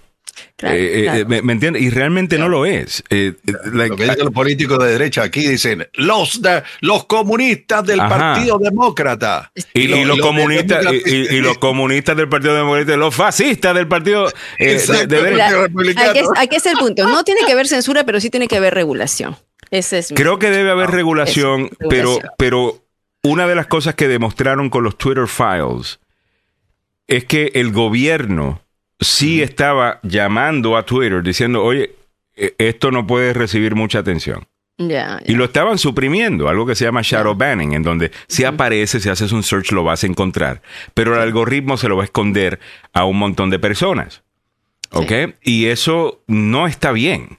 Eh, incluso sí. habían especialistas en medicina, no la doña que hablaba de los De los extraterrestres. de los extraterrestres que te violaban de noche, que eran demonios, que yo no sé qué. qué- eh, esa tipa estaba más loca que una cabra. Perfecto. No, no, pero estoy hablando de especialistas en medicina, Mm. ¿ok? Que querían opinar un poco distinto a la narrativa que estábamos recibiendo eh, de los CDC sobre el tema de COVID. Y no se les permitió.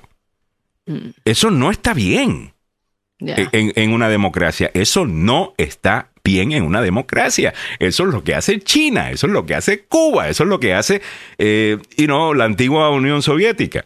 bueno, y actualmente Rusia. Eh, eso no está bien. Y dices, no, Alejandro, pero es que eh, teníamos que vacunar la mayor cantidad de gente. I got it, pero tú no puedes hacerlo. Ahora, ok. Con esto cierro. Bien, hay que, hay que, había que vacunar a la mayor cantidad de gente y había que asegurarnos de que estaba todo el mundo en el mismo mensaje. Te entiendo perfectamente bien. ¿Qué pasa cuando venga la próxima pandemia? De aquí a 10 años. O de aquí a 2 años. Y ahora no cuentas con la credibilidad que tenías antes. ¿Qué tan difícil se te va a hacer vacunar a esa gente en el próximo evento? ¿Ves? Eh, la, la, gallina de los huevos de oro aquí es tu credibilidad. Ya. ¿Me, ¿Me, entiendes? The end does not justify the means, como dicen. Y habían alguna gente que había que dejarlo hablar aunque estuviéramos en desacuerdo con ellos. Eh, ¿Me entiendes? Aunque vamos a debatirlo, pero la idea de que nosotros, cualquier persona que cuestione a los sedes, ah, tú eres anticiencia. Eh, espérate, pero es que no, no, la ciencia no es exacta. Mm. La ciencia es cuestionar. Uh -huh. Es cuestionar. Y eh, la ciencia va cambiando, o sea, va, va, cambiando según, según uno va aprendiendo más. Y eso es lo que pasó. Eh, me, me, parece que tenemos que bajarle eh, a, a, eso, porque lo que hacemos es, de nuevo, mandar gente a lugares más oscuros, mm. en donde ahí sí va a hablar con una gente que sí está medio loquito. Cuando tú le dices a una persona, no puedes opinar, eh, porque eres un loco o lo que sea, pues tú te vas a ir a un lugar donde te acepten un poquito más. Y ahí sí que no hay leyes y reglas. Estoy hablando del dark web. Y sabrá Dios con quién tú te estás metiendo ahí y qué te estás metiendo en la cabeza. O sea, no, no, no, no me tiene sentido a mí eso. Eh, di disculpen. 8 o 11 minutos de la mañana. Ok, vámonos rápidamente al noticiero del tope de la hora. Cuando regresemos en Montgomery County, Maryland, this is a, un, un plot twist eh, con esto de la celebración de la comunidad LGTBQ en las escuelas de, del área. Eh, plot twist. Había un grupo de padres protestando esto. Ahora, si usted estaba esperando un montón de hombres y mujeres blancas cristianas, pues usted se equivocó. Uh -huh. Eso no es lo que están eh, protestando. Y esto a mí me va a parecer muy interesante eh, cómo, cómo, lo van a estar hablando en ciertos círculos donde hay una jerarquía de víctimas eh, para uno hablar, porque estoy hablando de familias musulmanes uh -huh. que estaban protestando en contra de, de, de, esto. Lo vamos a comentar a la siguiente hora, mantenga la sintonía. Estás escuchando la agenda número uno para información, noticias y buena conversación.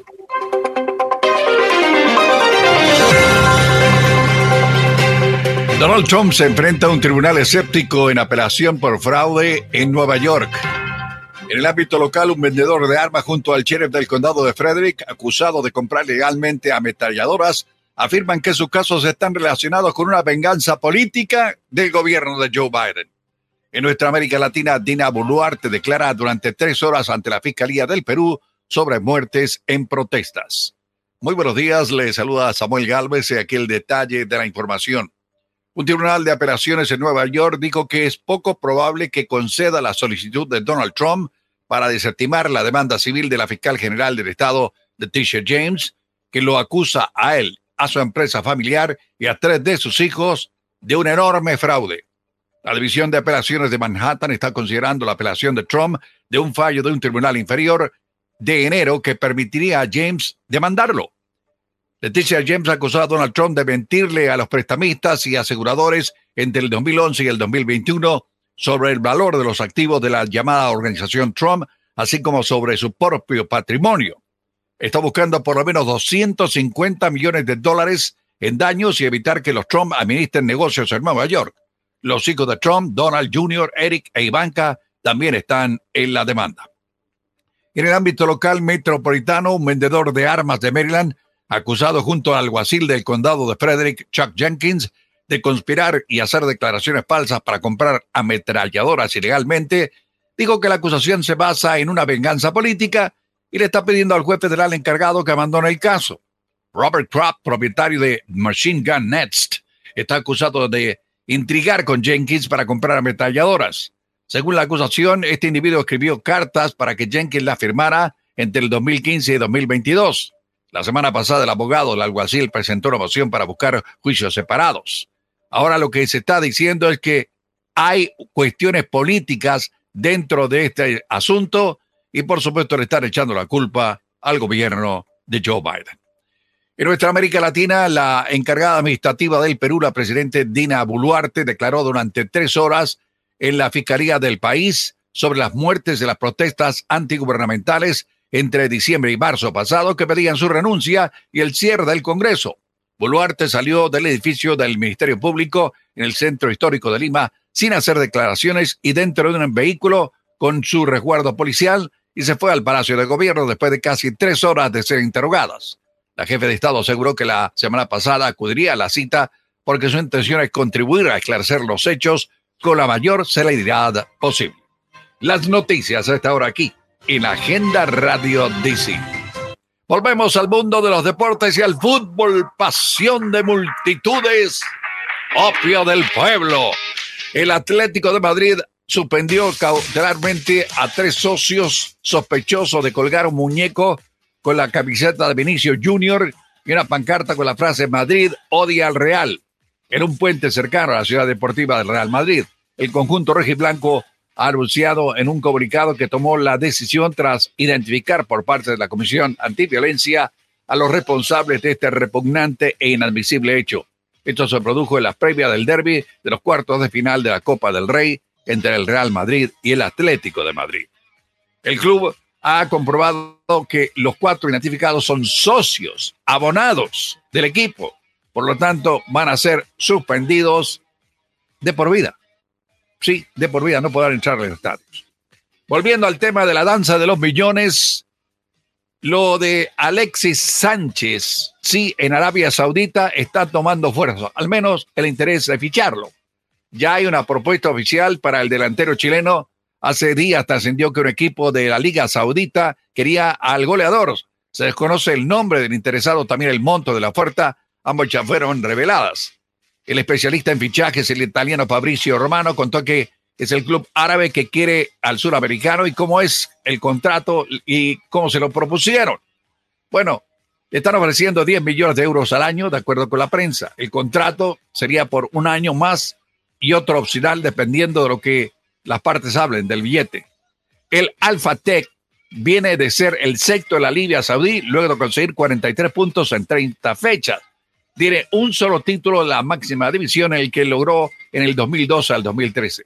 Alexis Sánchez sería su máxima estrella y que quiere potenciarse para pelear por el título en la campaña que viene. Así que Alexis Sánchez debe decidir el Marsella ya le presentó una propuesta para continuar en el equipo francés, la que incluye una mejora salarial. Actualmente recibe 6 millones de euros. Hay una diferencia entre 6 y 10. Son 4 millones que hace la diferencia.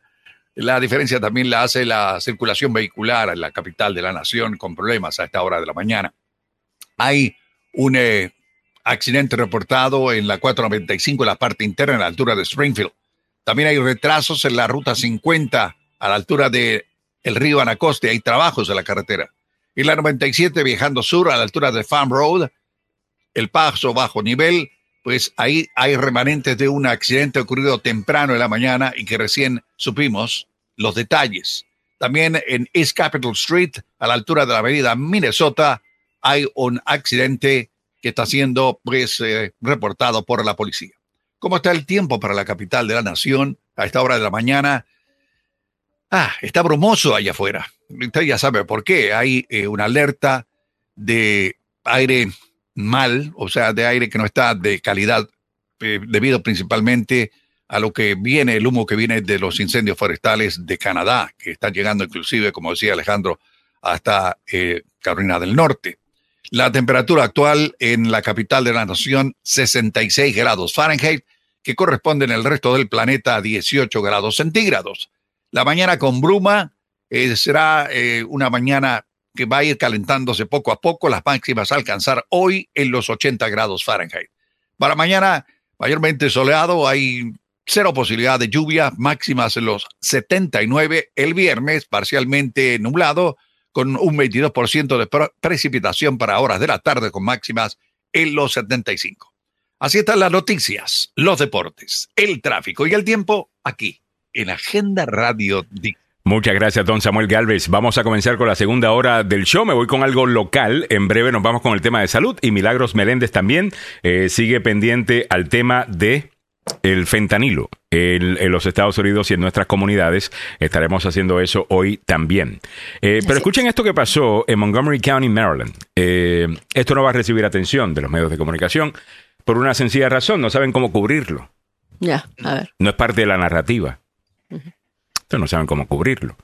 Eh, se supone que los que están a favor del currículum eh, LGTBQ es la mayoría y los que están en contra de eso son blancos, racistas, que odian a la gente porque son cristianos. Ah, esa es la narrativa, y a menos de que eh, esas, eh, eh, esa narrativa exista eh, y la puedas ver, ¿eh? no se puede cubrir. Ahora, sucedió algo bien distinto en Montgomery County, Maryland. Era un grupo de gente musulmana que estaban eh, protestando. Y como ustedes saben, eh, eso es uno de los grupos que usualmente, pues, los que más woke están, dicen proteger, eh, ¿no? Porque son víctimas y muchos de ellos lo han sido, Mm. definitivamente. Y no sé, creo que algunos están confundidos en el día de hoy eh, sobre cómo lidiar con esto. ¿A, quién de- a quiénes defendemos? ¿A, a- a- a la comunidad LGTBQ o, o- o a los musulmanes? Vamos a escuchar esto en Montgomery County, Maryland. Re- Libertad religiosa ahora. Ahora, Eh, respect and protect religious uh, freedom, no hate. Esto no es odio, es respetar y proteger la libertad de religión. Eh, en algunos de los rótulos que usualmente no vemos en las protestas, vemos otro rótulo que dice family rights, derechos de la familia. Eh, otro dice restore opt out, que es básicamente de estas eh, clases en donde van a estar enseñando todas estas cosas y los montón de géneros y, y la- you know, y las otras cosas pues que estos padres no, no están de acuerdo con que se le enseñe a sus hijos, ellos quieren poder firmar un documento que dice a mi hijo, sáquemelo de esa clase. No quiero que tomen esa clase. Eso es todo lo que están pidiendo estos, eh, estos padres. Yo no creo que eso es nada fuera del otro, de- del otro mundo. Eh, ahora, me pareció muy interesante varias cosas acá. Aquí vemos a diferente gente en ese lado, que son los que están protestando, y aquí estamos viendo el lado eh, más LGTBQ, eh, ¿no? Y aquí tú vas a ver eh, que no es un grupo tan grande. Mm, Número uno, no es tan representativo de la sociedad como el otro grupo, porque ahí había gente blanca, había musulmanes, había eh, gente de color, había diferentes grupos de la gente que estaba en el opt-out. Aquí lo que tenemos es mayormente blancos liberales mm. Que se han, que han Jóvenes. decidido, a jóvenes que han decidido que la verdad de ellos es la verdad de todo el mundo. Mm. Y aquí todo el mundo va a pensar como ellos y el que no lo haga te ponemos de una. El rótulo de que tú odias, de que tú eres un transfóbico, de que tú eres un fóbico de algún tipo. ¿Ok? Y te cancelamos. Eso. Eh, ¿Ves? Y esto yo creo que está teniendo un efecto que debe ser muy preocupante, porque ahora estás viendo grupos tradicionalmente asociados al Partido Demócrata protestando cosas contra que son los demócratas los que están impulsando. Ya. Ayer en Twitter, en ese mismo video que yo te estoy mostrando, había un montón de gente que dicen ser cristianos, diciendo, en esto estoy de acuerdo con los musulmanes. Musulmanes y cristianos juntos otra vez. O sea, viendo unas, unas cosas, unas alianzas ahí in- in- que no hemos visto. Raras, claro. Aquí, por lo desde septiembre 11 para acá, no las hemos visto, aunque históricamente existieron esas alianzas, existieron, hi- históricamente no las habíamos visto en mucho tiempo. Y esto de nuevo, denominador común, es este movimiento. Es este movimiento. Eh, no sé, ¿qué piensan ustedes sobre esto? Pero me pareció muy interesante, bueno. muy eh, interesante. Yo soy eh, un tipo conservador, me gusta eh, la familia, Ya. respeto a estos grupos, Eh, no los critico agriamente. En algún momento sí los he criticado, pero que no involucren al resto de la sociedad de lo que ellos piensan. Eh, hagan sus cosas, eh, eh, diviértanse, háganlo. Yo no me voy a meter con ellos, Ya. pero no traten de influenciarme, porque no me gusta. Lo siento mucho, no me gusta. Lo respeto, eh, tengo amigos que son eh, de, de estos grupos. Eh, ¿Cómo te ha ido? Muy bien. Ah, qué gusto de verte. ¿Cómo estás? Ah, ok, perfecto. Eh, la parte social es obvia, pero que me traten de influenciar a mí o a mi familia. O que No, tengamos que aceptar, o que tengamos que aceptar algo, tú me entiendes, como la idea de que tenemos que decir que un hombre puede ser embar- puede quedar en embarazo, un hombre no puede quedar en embarazo. Ah, no, y si tú no aceptas eso, eh, you're a bigot. Óyeme, eh, antes, mira, esta es la misma gente que hablan de que ellos son la gente de la ciencia. Eh, lo, lo que te dicen eso, ¿eh? Eh, pero para, para esto no, no, la ciencia no, no, no, no aplica Mm. ese bullying, eh, esta cosa de que o es a tu manera o te tildo de algo que la sociedad va a detestar. A una persona racista, a una persona llena de odio, a una persona, eh, you know, bigot, eh, una, una persona prejuiciosa. O sea, el, el que tú tengas ese poder de hacerlo y ahora lo utilices tanto, está perdiendo su poder. Y, hay un, y hay, aquí hay una reacción Mm. que va a terminar eligiendo a Donald Trump como presidente. Y le estoy diciendo que si usted piensa que su vida es más importante que la gallina de los huevos de oro, que es la democracia estadounidense, usted está bien equivocado. Y si usted me escucha hablar de esto, es porque yo les estoy diciendo que yo estoy viendo que por ahí viene un backlash con esto y el único que se puede posicionar para beneficiarse de eso es un político en la derecha del espectro político porque es la izquierda la que está causando todas estas cosas. Son los que están impulsando todas estas cosas. Asumiendo que Donald Trump es el front runner eh, o la persona que mayor votos o apoyo tiene en este momento, pues eso podría significar que es, es él el que se podría beneficiar de eso, lo que a mí me da miedo, sinceramente, porque sabemos lo que hizo la última vez que estuvo en el poder.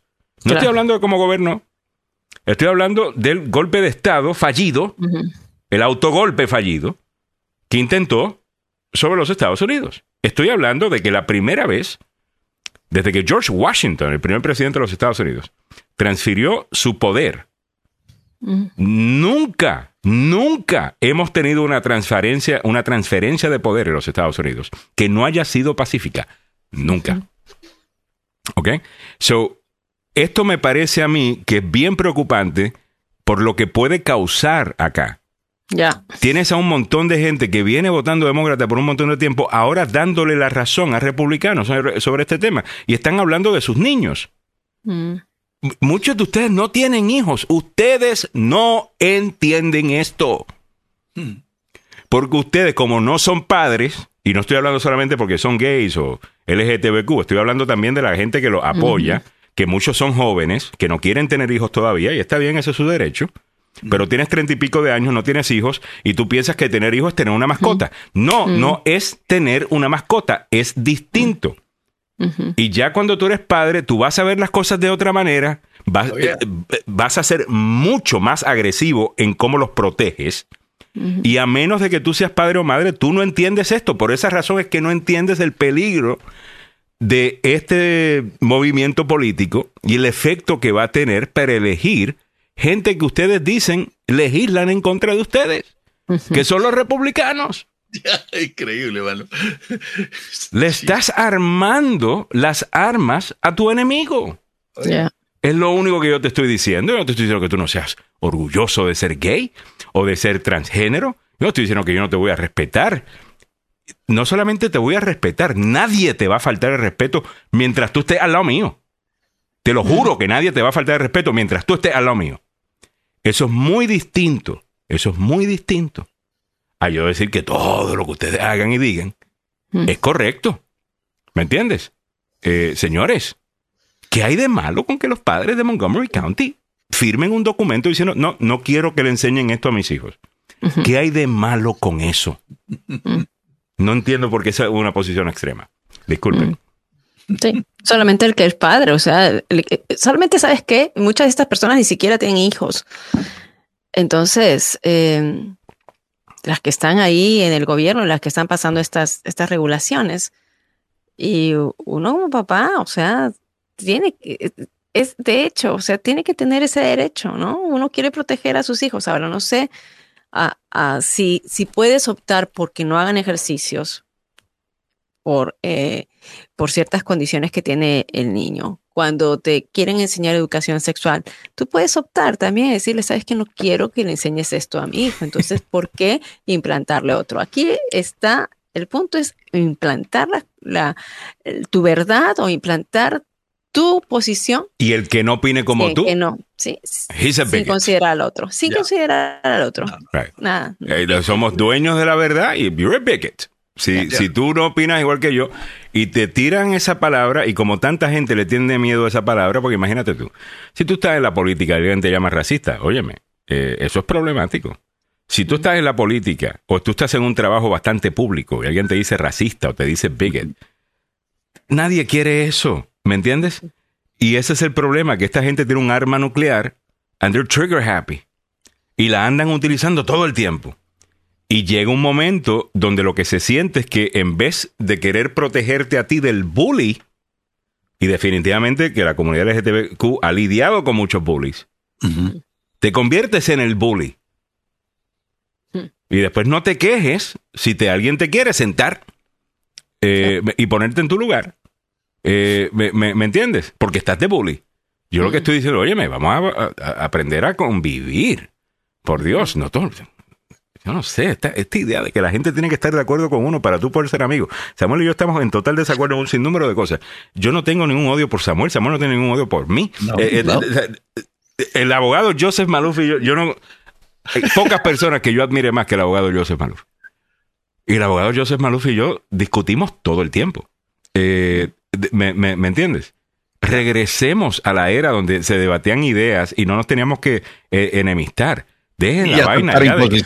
Oye, y aceptar que te imponga. ¡Pum! exacto. Es, así o no es? ¿No? No, no. 832. Eh, Angélica Carrillo dice, pero para afirmarse de cosas de género no se necesita ningún consentimiento de absolutamente nadie. Cristal Hernández dice, hola, buenos días. Un presentador de una cadena de TV en Perú está siendo cuestionado por despedir en vivo al productor del concurso de Miss Perú. Crystal, yo vi ah, eso y me pareció muy mal eh, por parte de ese, de ese presentador. Yo no creo que hay nada malo, yo no sé cuál es su estilo. Eh, si, por ejemplo, mi estilo es, siempre ha sido más reality. Eh, yo, y nos arreglamos cosas en el aire. Si algo está cayendo, eso sale al aire. ese ha sido siempre mi, mi, estilo. Si hay que corregir algo, se corrige al aire. Ah, yo no sé si ese es su estilo. Lo que yo no vi necesario era que despidieran al tipo en vivo. Mm, mm. Eh, simplemente porque se equivocó eh, en, una palabra, en una letra, eh, sinceramente. Ah, ¿A qué le tienes? ¿Cuál es tu más importante miedo? Es lo que quería preguntar.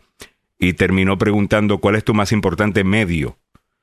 Él se avergüenza, obvio, y busca el productor qué dice aquí para que diga, para que él diga, sí, es que yo lo escribí mal y tal cosa, para que él dijera a la gente, no fue él que se equivocó, tal cosa, lo que me hace a mí pensar eh, que este tipo tiene una inseguridad brutal que no puede hacer, que no puede asumir una, una equivocación. Mm. Eh, y esto es lo que le llaman bueno, y con el pedito y con eh, todo mm, como lo, lo, lo, tienen. Míralo, míralo acá. Eh, Así es. Busquen el término narcissistic injury. O la pregunta está mal, está mal hecha. A ver, producción. Mm. Puede ser miedo. Sí, pero usted, venga, señor director. Mira. Es que yo frente al país yo no voy a quedar mal como conductor. El mundo debe estar presenciando, dice el conductor. Wow. Ay, Dios mío. Señor, por favor, ponche. Ponche, ahí está. Eso es lo que. ¿Cuál es, crees tú que es el mayor medio? y es miedo. Yo como productor me gustaría que te cerciores antes de pasar Guau. la pauta. Eso no se hace al aire, compadre. pues. Yo soy- Narcisista yo- de primera. Yo echaría al presentador, Los concursantes están al frente. Te pido por favor, si no, me gustaría que des un paso al costado como productor del programa de sábado con Andrés. Oh my Deja, gosh. deja tu puesto a, a uno de los chicos, ¿sí? Mira tú eso. Sí, te recuerdo. De recuerdo ese. De- de- Disculpen, acá las, las cabezas se cortan inmediatamente. Yo no puedo permitir. Eh, que le deben cortarle la cabeza a, A a este, a- a este a- animal. a él, Eh, a y ti. tú viste, dice, estoy quedando mal ante el mundo. O sea, este tiene una vaina de grandeza que él jura que el Sí. mundo entero está viendo. Eh, mira, fue una equivocación, te equivocaste de palabra. Ok, leí, eh, ok, lo escribieron mal. Hazle Ya, un pues, lo chiste, mal. hazle un chiste al productor, eh, tal cosa y está bien.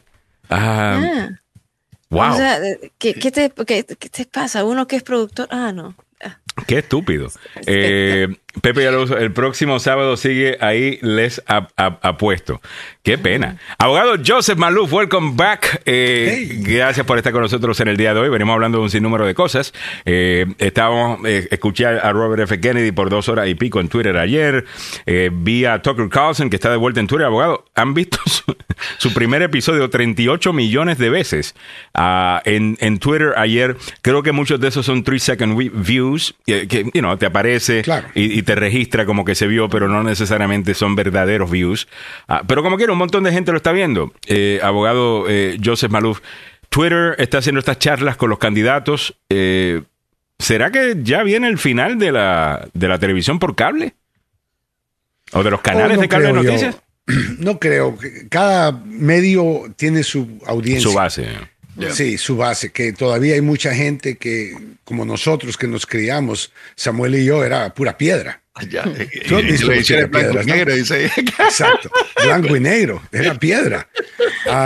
Pero sí ha cambiado mucho los medios. Mira, la radio AM eh, solo queda en las comunidades minoritarias que todavía usamos la AM para comunicarnos con la comunidad, pero poco a poco se va a desaparecer. Pero le cuento algo, abogado, y esto, y esto va para la gente que dice que las radios AM no. Eh, la Ford Motor Company había dicho que iba a eliminar de sus vehículos la frecuencia AM. Hubo 58 millones de personas que reclamaron y dijeron, ¿cómo van a quitar la, la AM? Están locos. Ya. Y tuvieron que dar marcha atrás. Bueno, creo que Ted Cruz tiene un proyecto de ley para salvar la radio AM. Él lo está haciendo porque la radio conservadora vive en AM. Eh, Correcto, no, eh, o- Muy, muy, eh, muy es su- esa es su motivación. Pero al final del día me parece, no sé si me parece bien, abogado. Eh, no se supone que si alguien no, ve, si muere muere, ¿no? Pero Bueno, Es, es, es, es interesante porque yo creo que el gobierno, se recuerdan el- los canales en televisión que no eran digitales, ahora ya no se pueden ver. Y lo hicieron Así HD ya. Sí, yo- me sorprende que el gobierno no quiera coger la señal de AM para otras frecuencias que necesiten el gobierno y simplemente requerir que todos tengan FM o digital. sí. Porque hoy día eh, todo se puede hacer a- a, eh, digital. Ahora, con la única diferencia de que, eh, que nunca entendí eso, o sea, entiendo la diferencia, pero que no creo que debería ser así. Una cosa, si este programa sale al aire en una emisora AM, que aquí sale al aire en 1600 AM, y lo que salga al aire, pues la FCC tiene que ver con lo que se dice. Yo no puedo decir ciertas malas palabras, eh, esas malas palabras basadas en la comunidad en la que estoy trabajando, eh, pues se conocen que son malas, no se pueden decir. Ok. Pero ese mismo show saliendo aquí a través de Tuning Radio, ahí yo puedo decir todas las malas palabras que yo quiera. ¿Por, por, por qué no Es hay... donde Samuel vive. Exactamente. Eh, ¿Por, por qué la FCC no puede tomar ese rol eh, que ha tenido con las ondas eh, con, con, con lo digital, abogado? Porque eh, la FCC está trabajando con tecnología vieja, en donde las antenas te daban a ti una jurisdicción. Mm. Y tú dices, bueno, esta es la jurisdicción donde yo voy a estar, este es mi espacio, y es espacio que flota y se mezcla eh, a nivel interestatal. Y siempre y cuando tengas ese tipo de modalidad, vas a tener al gobierno federal involucrado.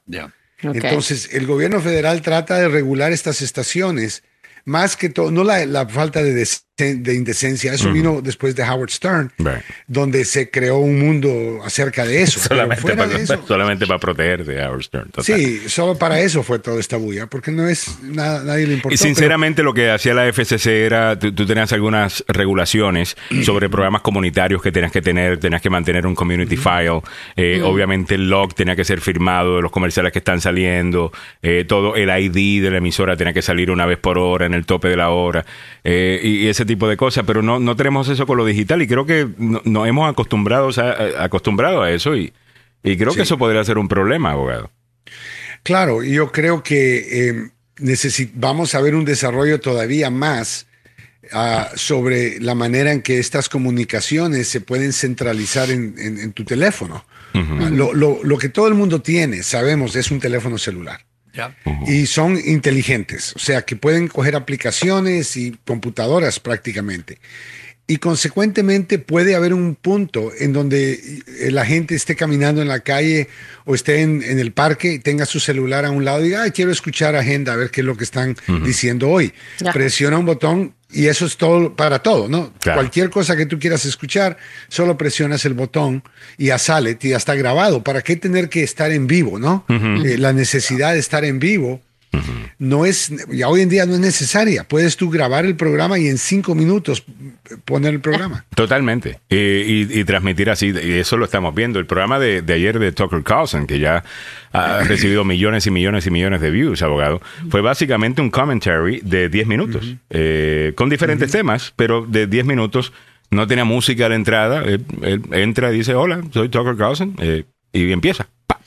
Eh, Mira, la gente, lo que tú quieres es que la gente eh, te escuche, ya Claro. sea en vivo ah, o ya sea grabado, En pero que la gente que te sea. escuche y que escuche tu propaganda y va a escuchar tu mensaje y tú tienes que entretener. Así Howard Stern demostró en los 70 y los 80 de que si la gente te quiere escuchar, te van a escuchar aunque, te- aunque sea con señales de humo. Totalmente. Ah, porque la gente quiere el sujeto. Entonces, lo que lo- no es tanto, tú puedes estar en todas las radios del mundo y lo hemos visto en el área metropolitana, que las radios más caras, las radios FM, las radios con plata, no tienen audiencia. No tienen.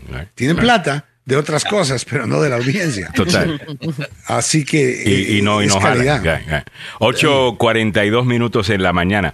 Abogado, está ya oficialmente en la, en la campaña Mike Pence. Eh, su, su amigo Mike Pence. Finalmente. Ya. Samuel debe estar feliz. Eh, sí, porque eh, va a ir a hacer campaña en eh, varias iglesias evangélicas esta tarde en Iowa, Mm. porque ese es el único grupo que lo apoya. Y cuando vos mirás la, el- el- los eh, encuestas de opinión pública, el señor Mike Pence tiene menos del 2% del apoyo del electorado. Eh, lo mismo ocurrió con eh, Chris Christie ayer, que dio a, a conocer que entraba y entró con, con una espada, damas y caballeros, en contra de, ¿sabe de quién? De este, de este caballero. Only Oh, sí. self-consumed, self-serving mirror hog Mirror Hog. Wow. is not a leader. The person I am talking about, who is obsessed with the mirror, who never admits a mistake, who never déjame admits a fault, and who always finds someone else and something else to blame for whatever ¿quién goes wrong, but ¿Quién finds every reason to take credit for anything that Déjame goes right Está. Donald Trump. Wow. Oh, wow, Lo Donald Trump, describió, perfecta, lo describió, pero perfectamente. Ahora- Eh, abogado.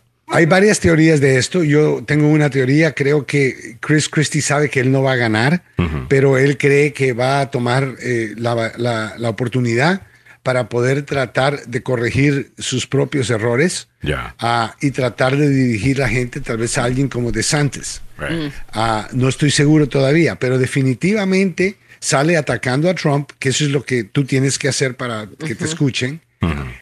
Y sabemos que ya él lo hizo antes y no funcionó. Así que, ¿por qué va a funcionar esta vez? No estoy seguro. No lo hizo de la misma manera, abogado, porque la última vez recuerde cuando estaba corriendo, eh, él todavía pensaba que podría tener algo en la presidencia de Donald Trump. ¿Acaso Bueno, si y Donald todavía, Trump- todavía Ahora no hemos visto. No estoy Ahora él está declarado enemigo, abogado. ¿Cómo, ¿Cómo puede él ser parte de una administración Trump? Mira lo que de- hizo con Ted Cruz. Eh, ¿qui- eh, ¿Quién? Trump? Trump y ahora son amigos. Antes, y, y- y- o sea, Pero, ¿me pero, entiendes? pero, Pero Chris tuvo otra- que ir a lamerle las botas a, Sí, no, a Donald no, no. Trump para, para hacer eso. Yo no, yo no sé si Chris Christie eh, lo, lo haga. Pero me parece muy bien, me, me parece, sí, me sí, parece que va a ser, yo me parece muy bien que va a haber alguien cantándoselas a Donald Trump sin miedo de perder la elección por hacerlo, Eh, que, que es el miedo que tienen los otros candidatos. Los otros candidatos están en una posición bien difícil. ¿Cómo ataco a Trump a sabienda de que yo quiero al votante trumpista? Eh, el votante que ama a Trump, se lo quiero quitar a Trump, pero yo no puedo hacer eso atacándolo Solamente de manera muy frontal. que Trump se auto cometa su, su autosabotaje. Y te voy a explicar cómo. Y lo hace. Trump tiene su ego, que siempre es un problema. Y algo que va a ocurrir en los siguientes meses, y es en donde yo creo que muchos en posiciones altas de política están contemplando, es el hecho de que va a haber un cargo, o dos, Mm. o tres, o cincuenta, de diferentes jurados en diferentes estados. Durante todo lo que nosotros vamos a ver es un momento de campaña. Y yo creo que estamos asumiendo que Trump va a poder reírse de todo esto y la realidad es que no. Que no. Es un nivel diferente. Cuando tú tienes una demanda de una persona civil, sabes que no vas a ir preso, puedes apelarlo. Entonces él toma, así que lo de Jean Carroll no me sorprendió que él la trató así y ahora se cogió otra segunda demanda, pero todavía no tiene aquel sabor. Cuando estamos hablando de un caso criminal, alguien que fue presidente de los Estados Unidos, eso ya empieza a darme un sabor estilo Richard Nixon, donde por mucho que tú quieres a Richard Nixon y por mucho que Richard Nixon era popular, llegó el momento donde dijo, "Ah, hasta aquí ya no, hasta aquí llegamos. Y yo creo que Trump tiene ese punto. Me gusta que Chris Christie va a ser el, la- el- el que va a usar el micrófono y el que va a anunciar todas estas cosas, porque te puedo asegurar que sus contrincantes, una vez comiencen estos juicios criminales en contra de. Trump, van a tener, eh, va a ser un nivel diferente, Alejandro, de lo que hemos visto. Y, y- este y el país dinero tiene que también. despertarse. Y el Oye. dinero, abogado. Sí. Eh, el dinero que los dona- se va a secar la plata de los donantes. Eh. No de los donantes pequeños, porque esos son los los que aman a Trump, aman a Trump y eso no va a cambiar van a mandar nunca. sus 5 o 6 Eh, dólares. sí, ¿no? Pero el donante grande de la campaña, eh, ese va a escoger un ganador. Y no van a escoger a alguien que está involucrado en un crimen, vamos a estar claros. Y tiene- sea, específicamente tiene cuando tienes un Ron DeSantis que tiene todas las políticas de Trump con un mejor récord en cuanto a implementarlas. Exacto. Eh, y, es es- más y joven. actúa, y actúa igual, usa las manos así. Exactamente. Y hace sus. O sea, si quieres un payaso, eh, De Santos está trabajando, hace ventanas, piscinas, know, y también payasos. Pero Gracias. al final del día, yo creo que esto va a cambiar este país, ¿no? Porque ahora imagínate que la gente va a poder sentarse a cenar en la casa y decir, bueno, ¿cómo, cómo- déjame chequear en la televisión cómo pasó el día el país. Y ves que un presidente está en un juicio criminal. Ves que hay mujeres que reclaman que fueron violadas por él, asaltadas, difamadas, mentira, fraude. O sea, eso es lo que vas a escuchar porque es en medio de una campaña. Yo sé que Trump siempre ha dicho que esto le va a ayudar y te digo que le ha ayudado porque nadie ha visto lo serio que se pone todo hasta el momento en que alguien te dice, mira, voy a hacer todo lo que pueda por ti, pero hay una posibilidad de que vas a ir preso. Carlos, le vamos a preguntar cuando regrese mañana.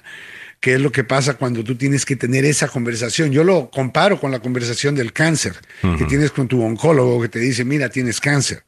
O sea, ahí todo cambia. Ya tu, tu mundo cambió y yo creo que el mundo va a cambiar para Donald Trump cuando y, la- y para la gente que lo apoya. Cuando vean que Donald Trump, o sea, mira todos los del enero 6, todos han caído culpables. Total. Nadie le han creído que era un día de turistas. A nadie le han creído que estaban ahí para, para apoyar a nuestros líderes y apoyar a la policía. Es más, yo creo que él está corriendo precisamente para salvarse de, de- de una acusación de cárcel. No, claro, pero y no es le lo que mucha gente piensa. No creo que le va a funcionar tampoco. No, yo creo que hasta cierto punto fue astuto, va a ser astuto el problema de que mucha gente dice, ¿por qué no actuaron antes? Ahora que estás escuchando que Jack Smith está llevando testigos aquí en Washington, aquí a la vuelta, y tiene en la Florida también un gran jurado. Yeah. Es que este hombre le está metiendo un check, porque tú no necesitas al gran jurado para investigar. Yeah. Tú necesitas al gran jurado para acusar. Entonces, ¿me entiendes? El gran jurado no investiga. Yeah. El gran jurado, tú le llevas los testigos que tú has investigado y les dices, miren estas pruebas. ¿Creen ustedes que hay un crimen o no? Ese es el único papel del gran jurado. Y el hecho de que Jack Smith tenga dos grandes jurados trabajando al mismo tiempo, escuchando testigos del área de la Florida y testigos del área de Washington, con el caso de enero 6, con el caso de, de también los documentos, me hace pensar que, que esto, por bueno o por malo, va a caer en un tiempo donde hay un nivel alto de incertidumbre. Y eso ocurre en cualquier caso criminal. Cuando tú arrestas a una persona, mira, cuando arrestaron a, a- a- ¿cómo se llama? Al Baldwin, a, you know, al, al actor Baldwin. A- Alec Baldwin. Ah, ah, Alec, Alec Baldwin lo arrestaron, ¿verdad? Todos pensamos va a ir preso, va a ir preso, y después le tiran los cargos, ¿ok?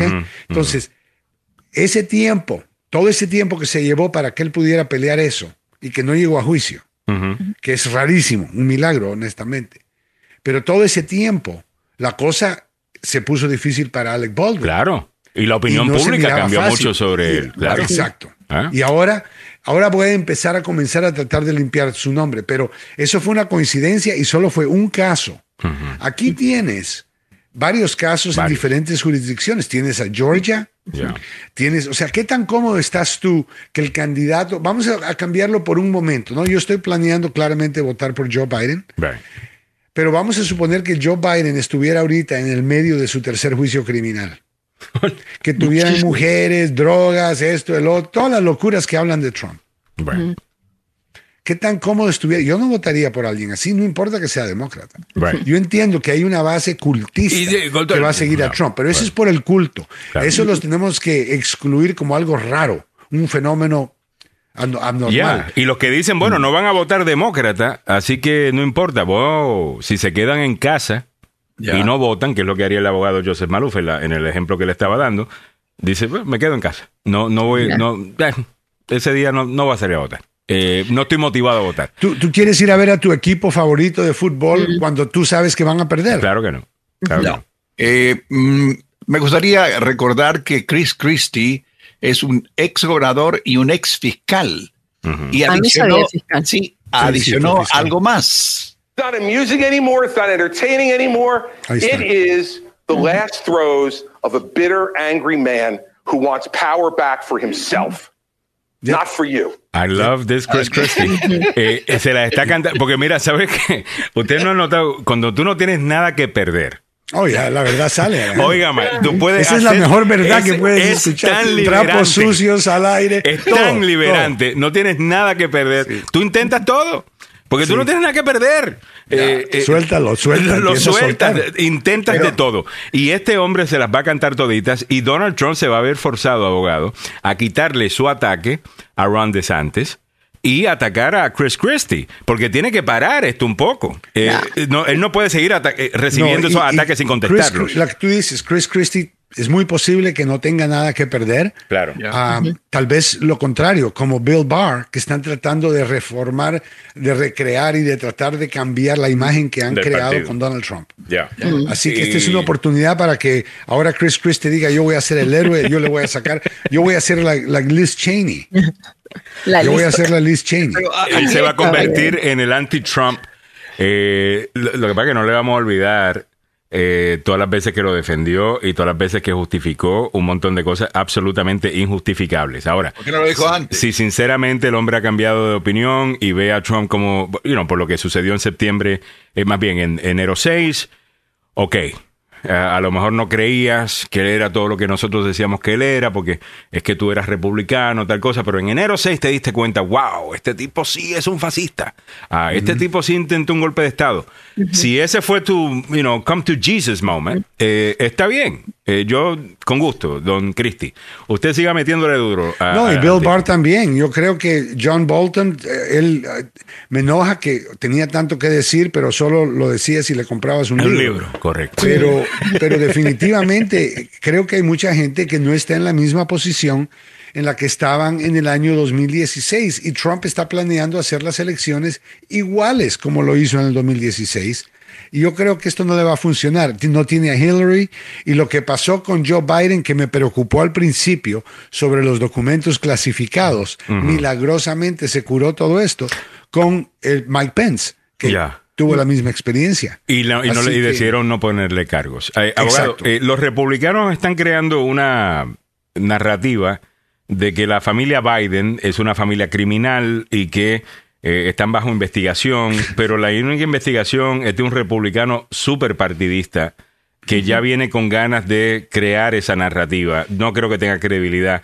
¿Hay algo más eh, sobre los posibles nexos entre la familia Biden y China y otros países que supuestamente han recibido millones de dólares a través de los años a compañías, eh, shell companies, como le llaman?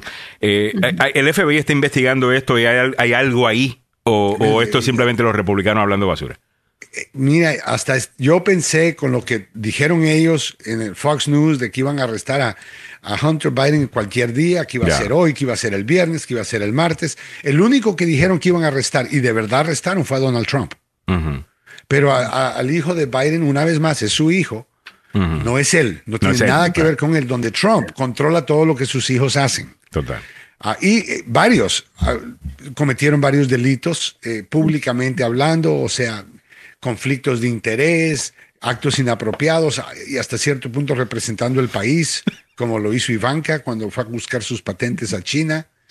O sea, ¿me entiende? Aquí hay un montón de cosas sucias y yo no creo que el Departamento de Justicia está para investigar a los hijos de los presidentes.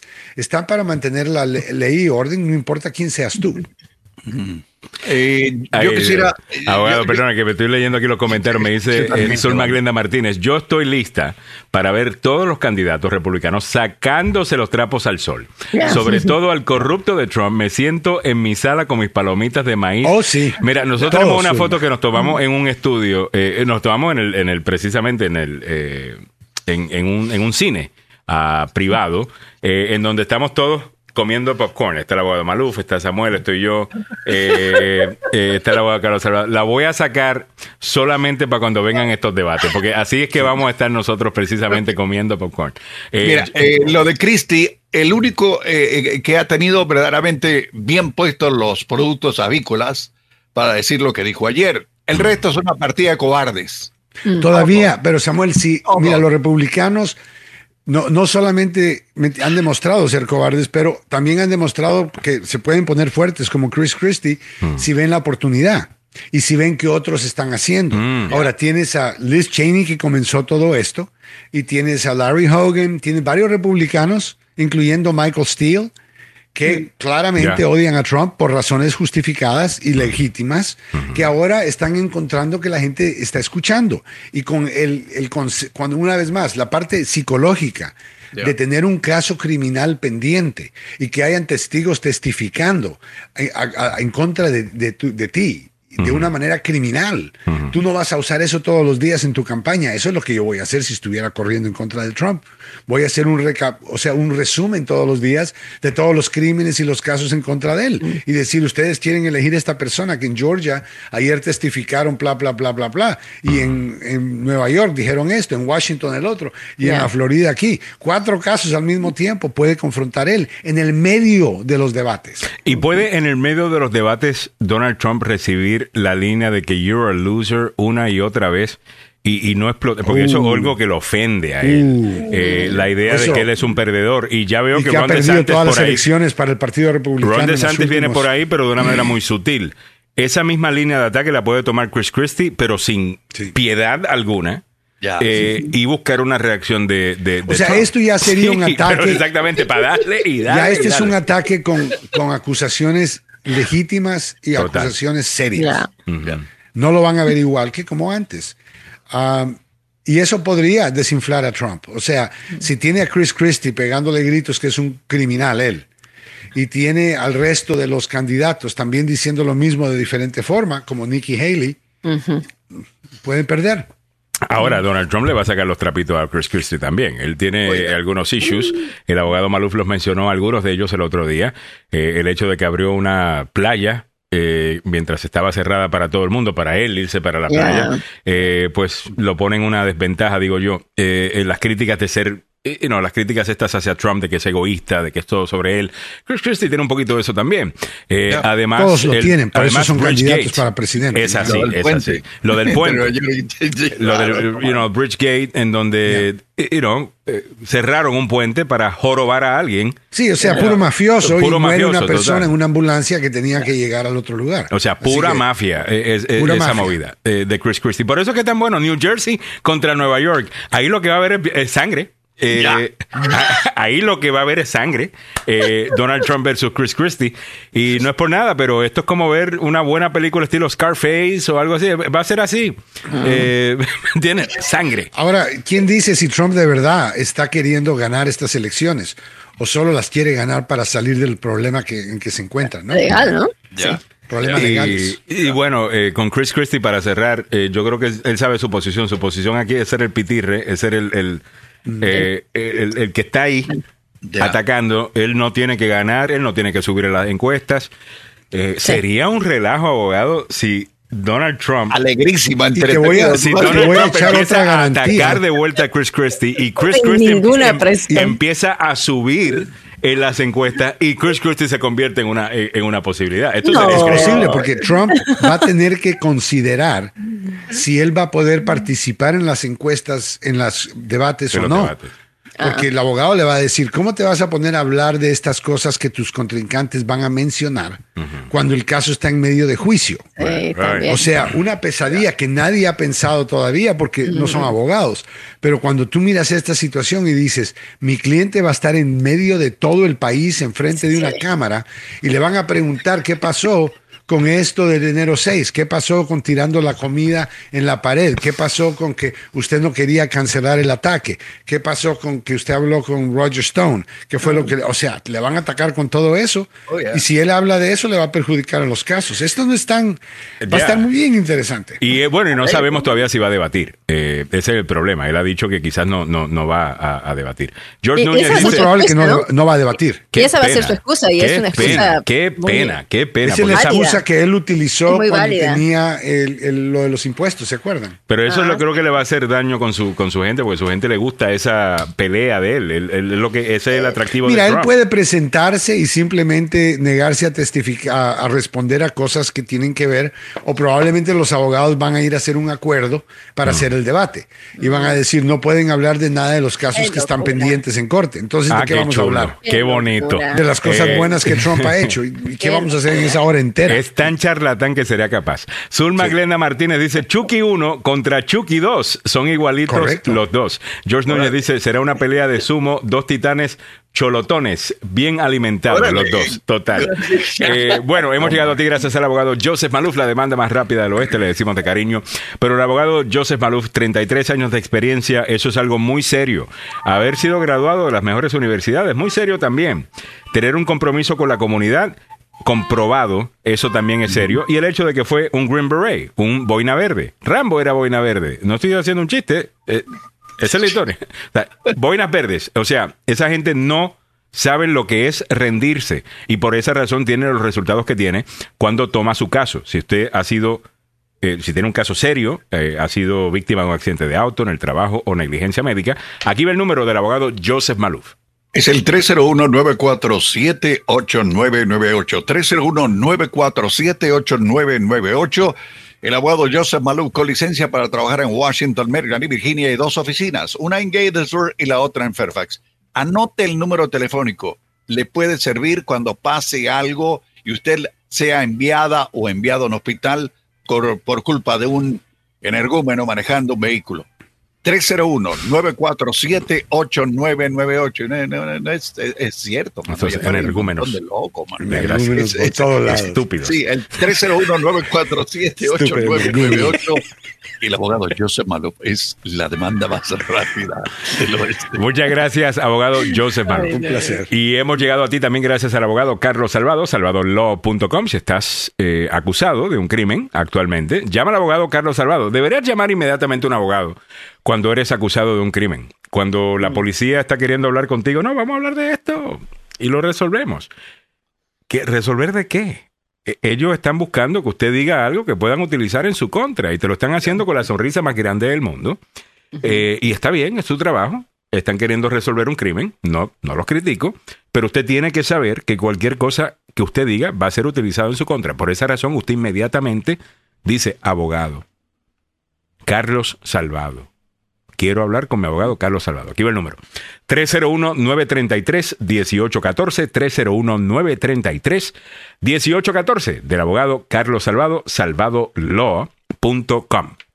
Bueno, a continuación, venimos hablando del tema de salud con Milagros Meléndez, don Samuel Galvez y el doctor Fabián Sandoval, que ya está listo. Es lo que viene a continuación. Yo regreso mañana desde las 7 de la mañana con el resto del equipo. Muchas gracias, muchachos. Hasta mañana.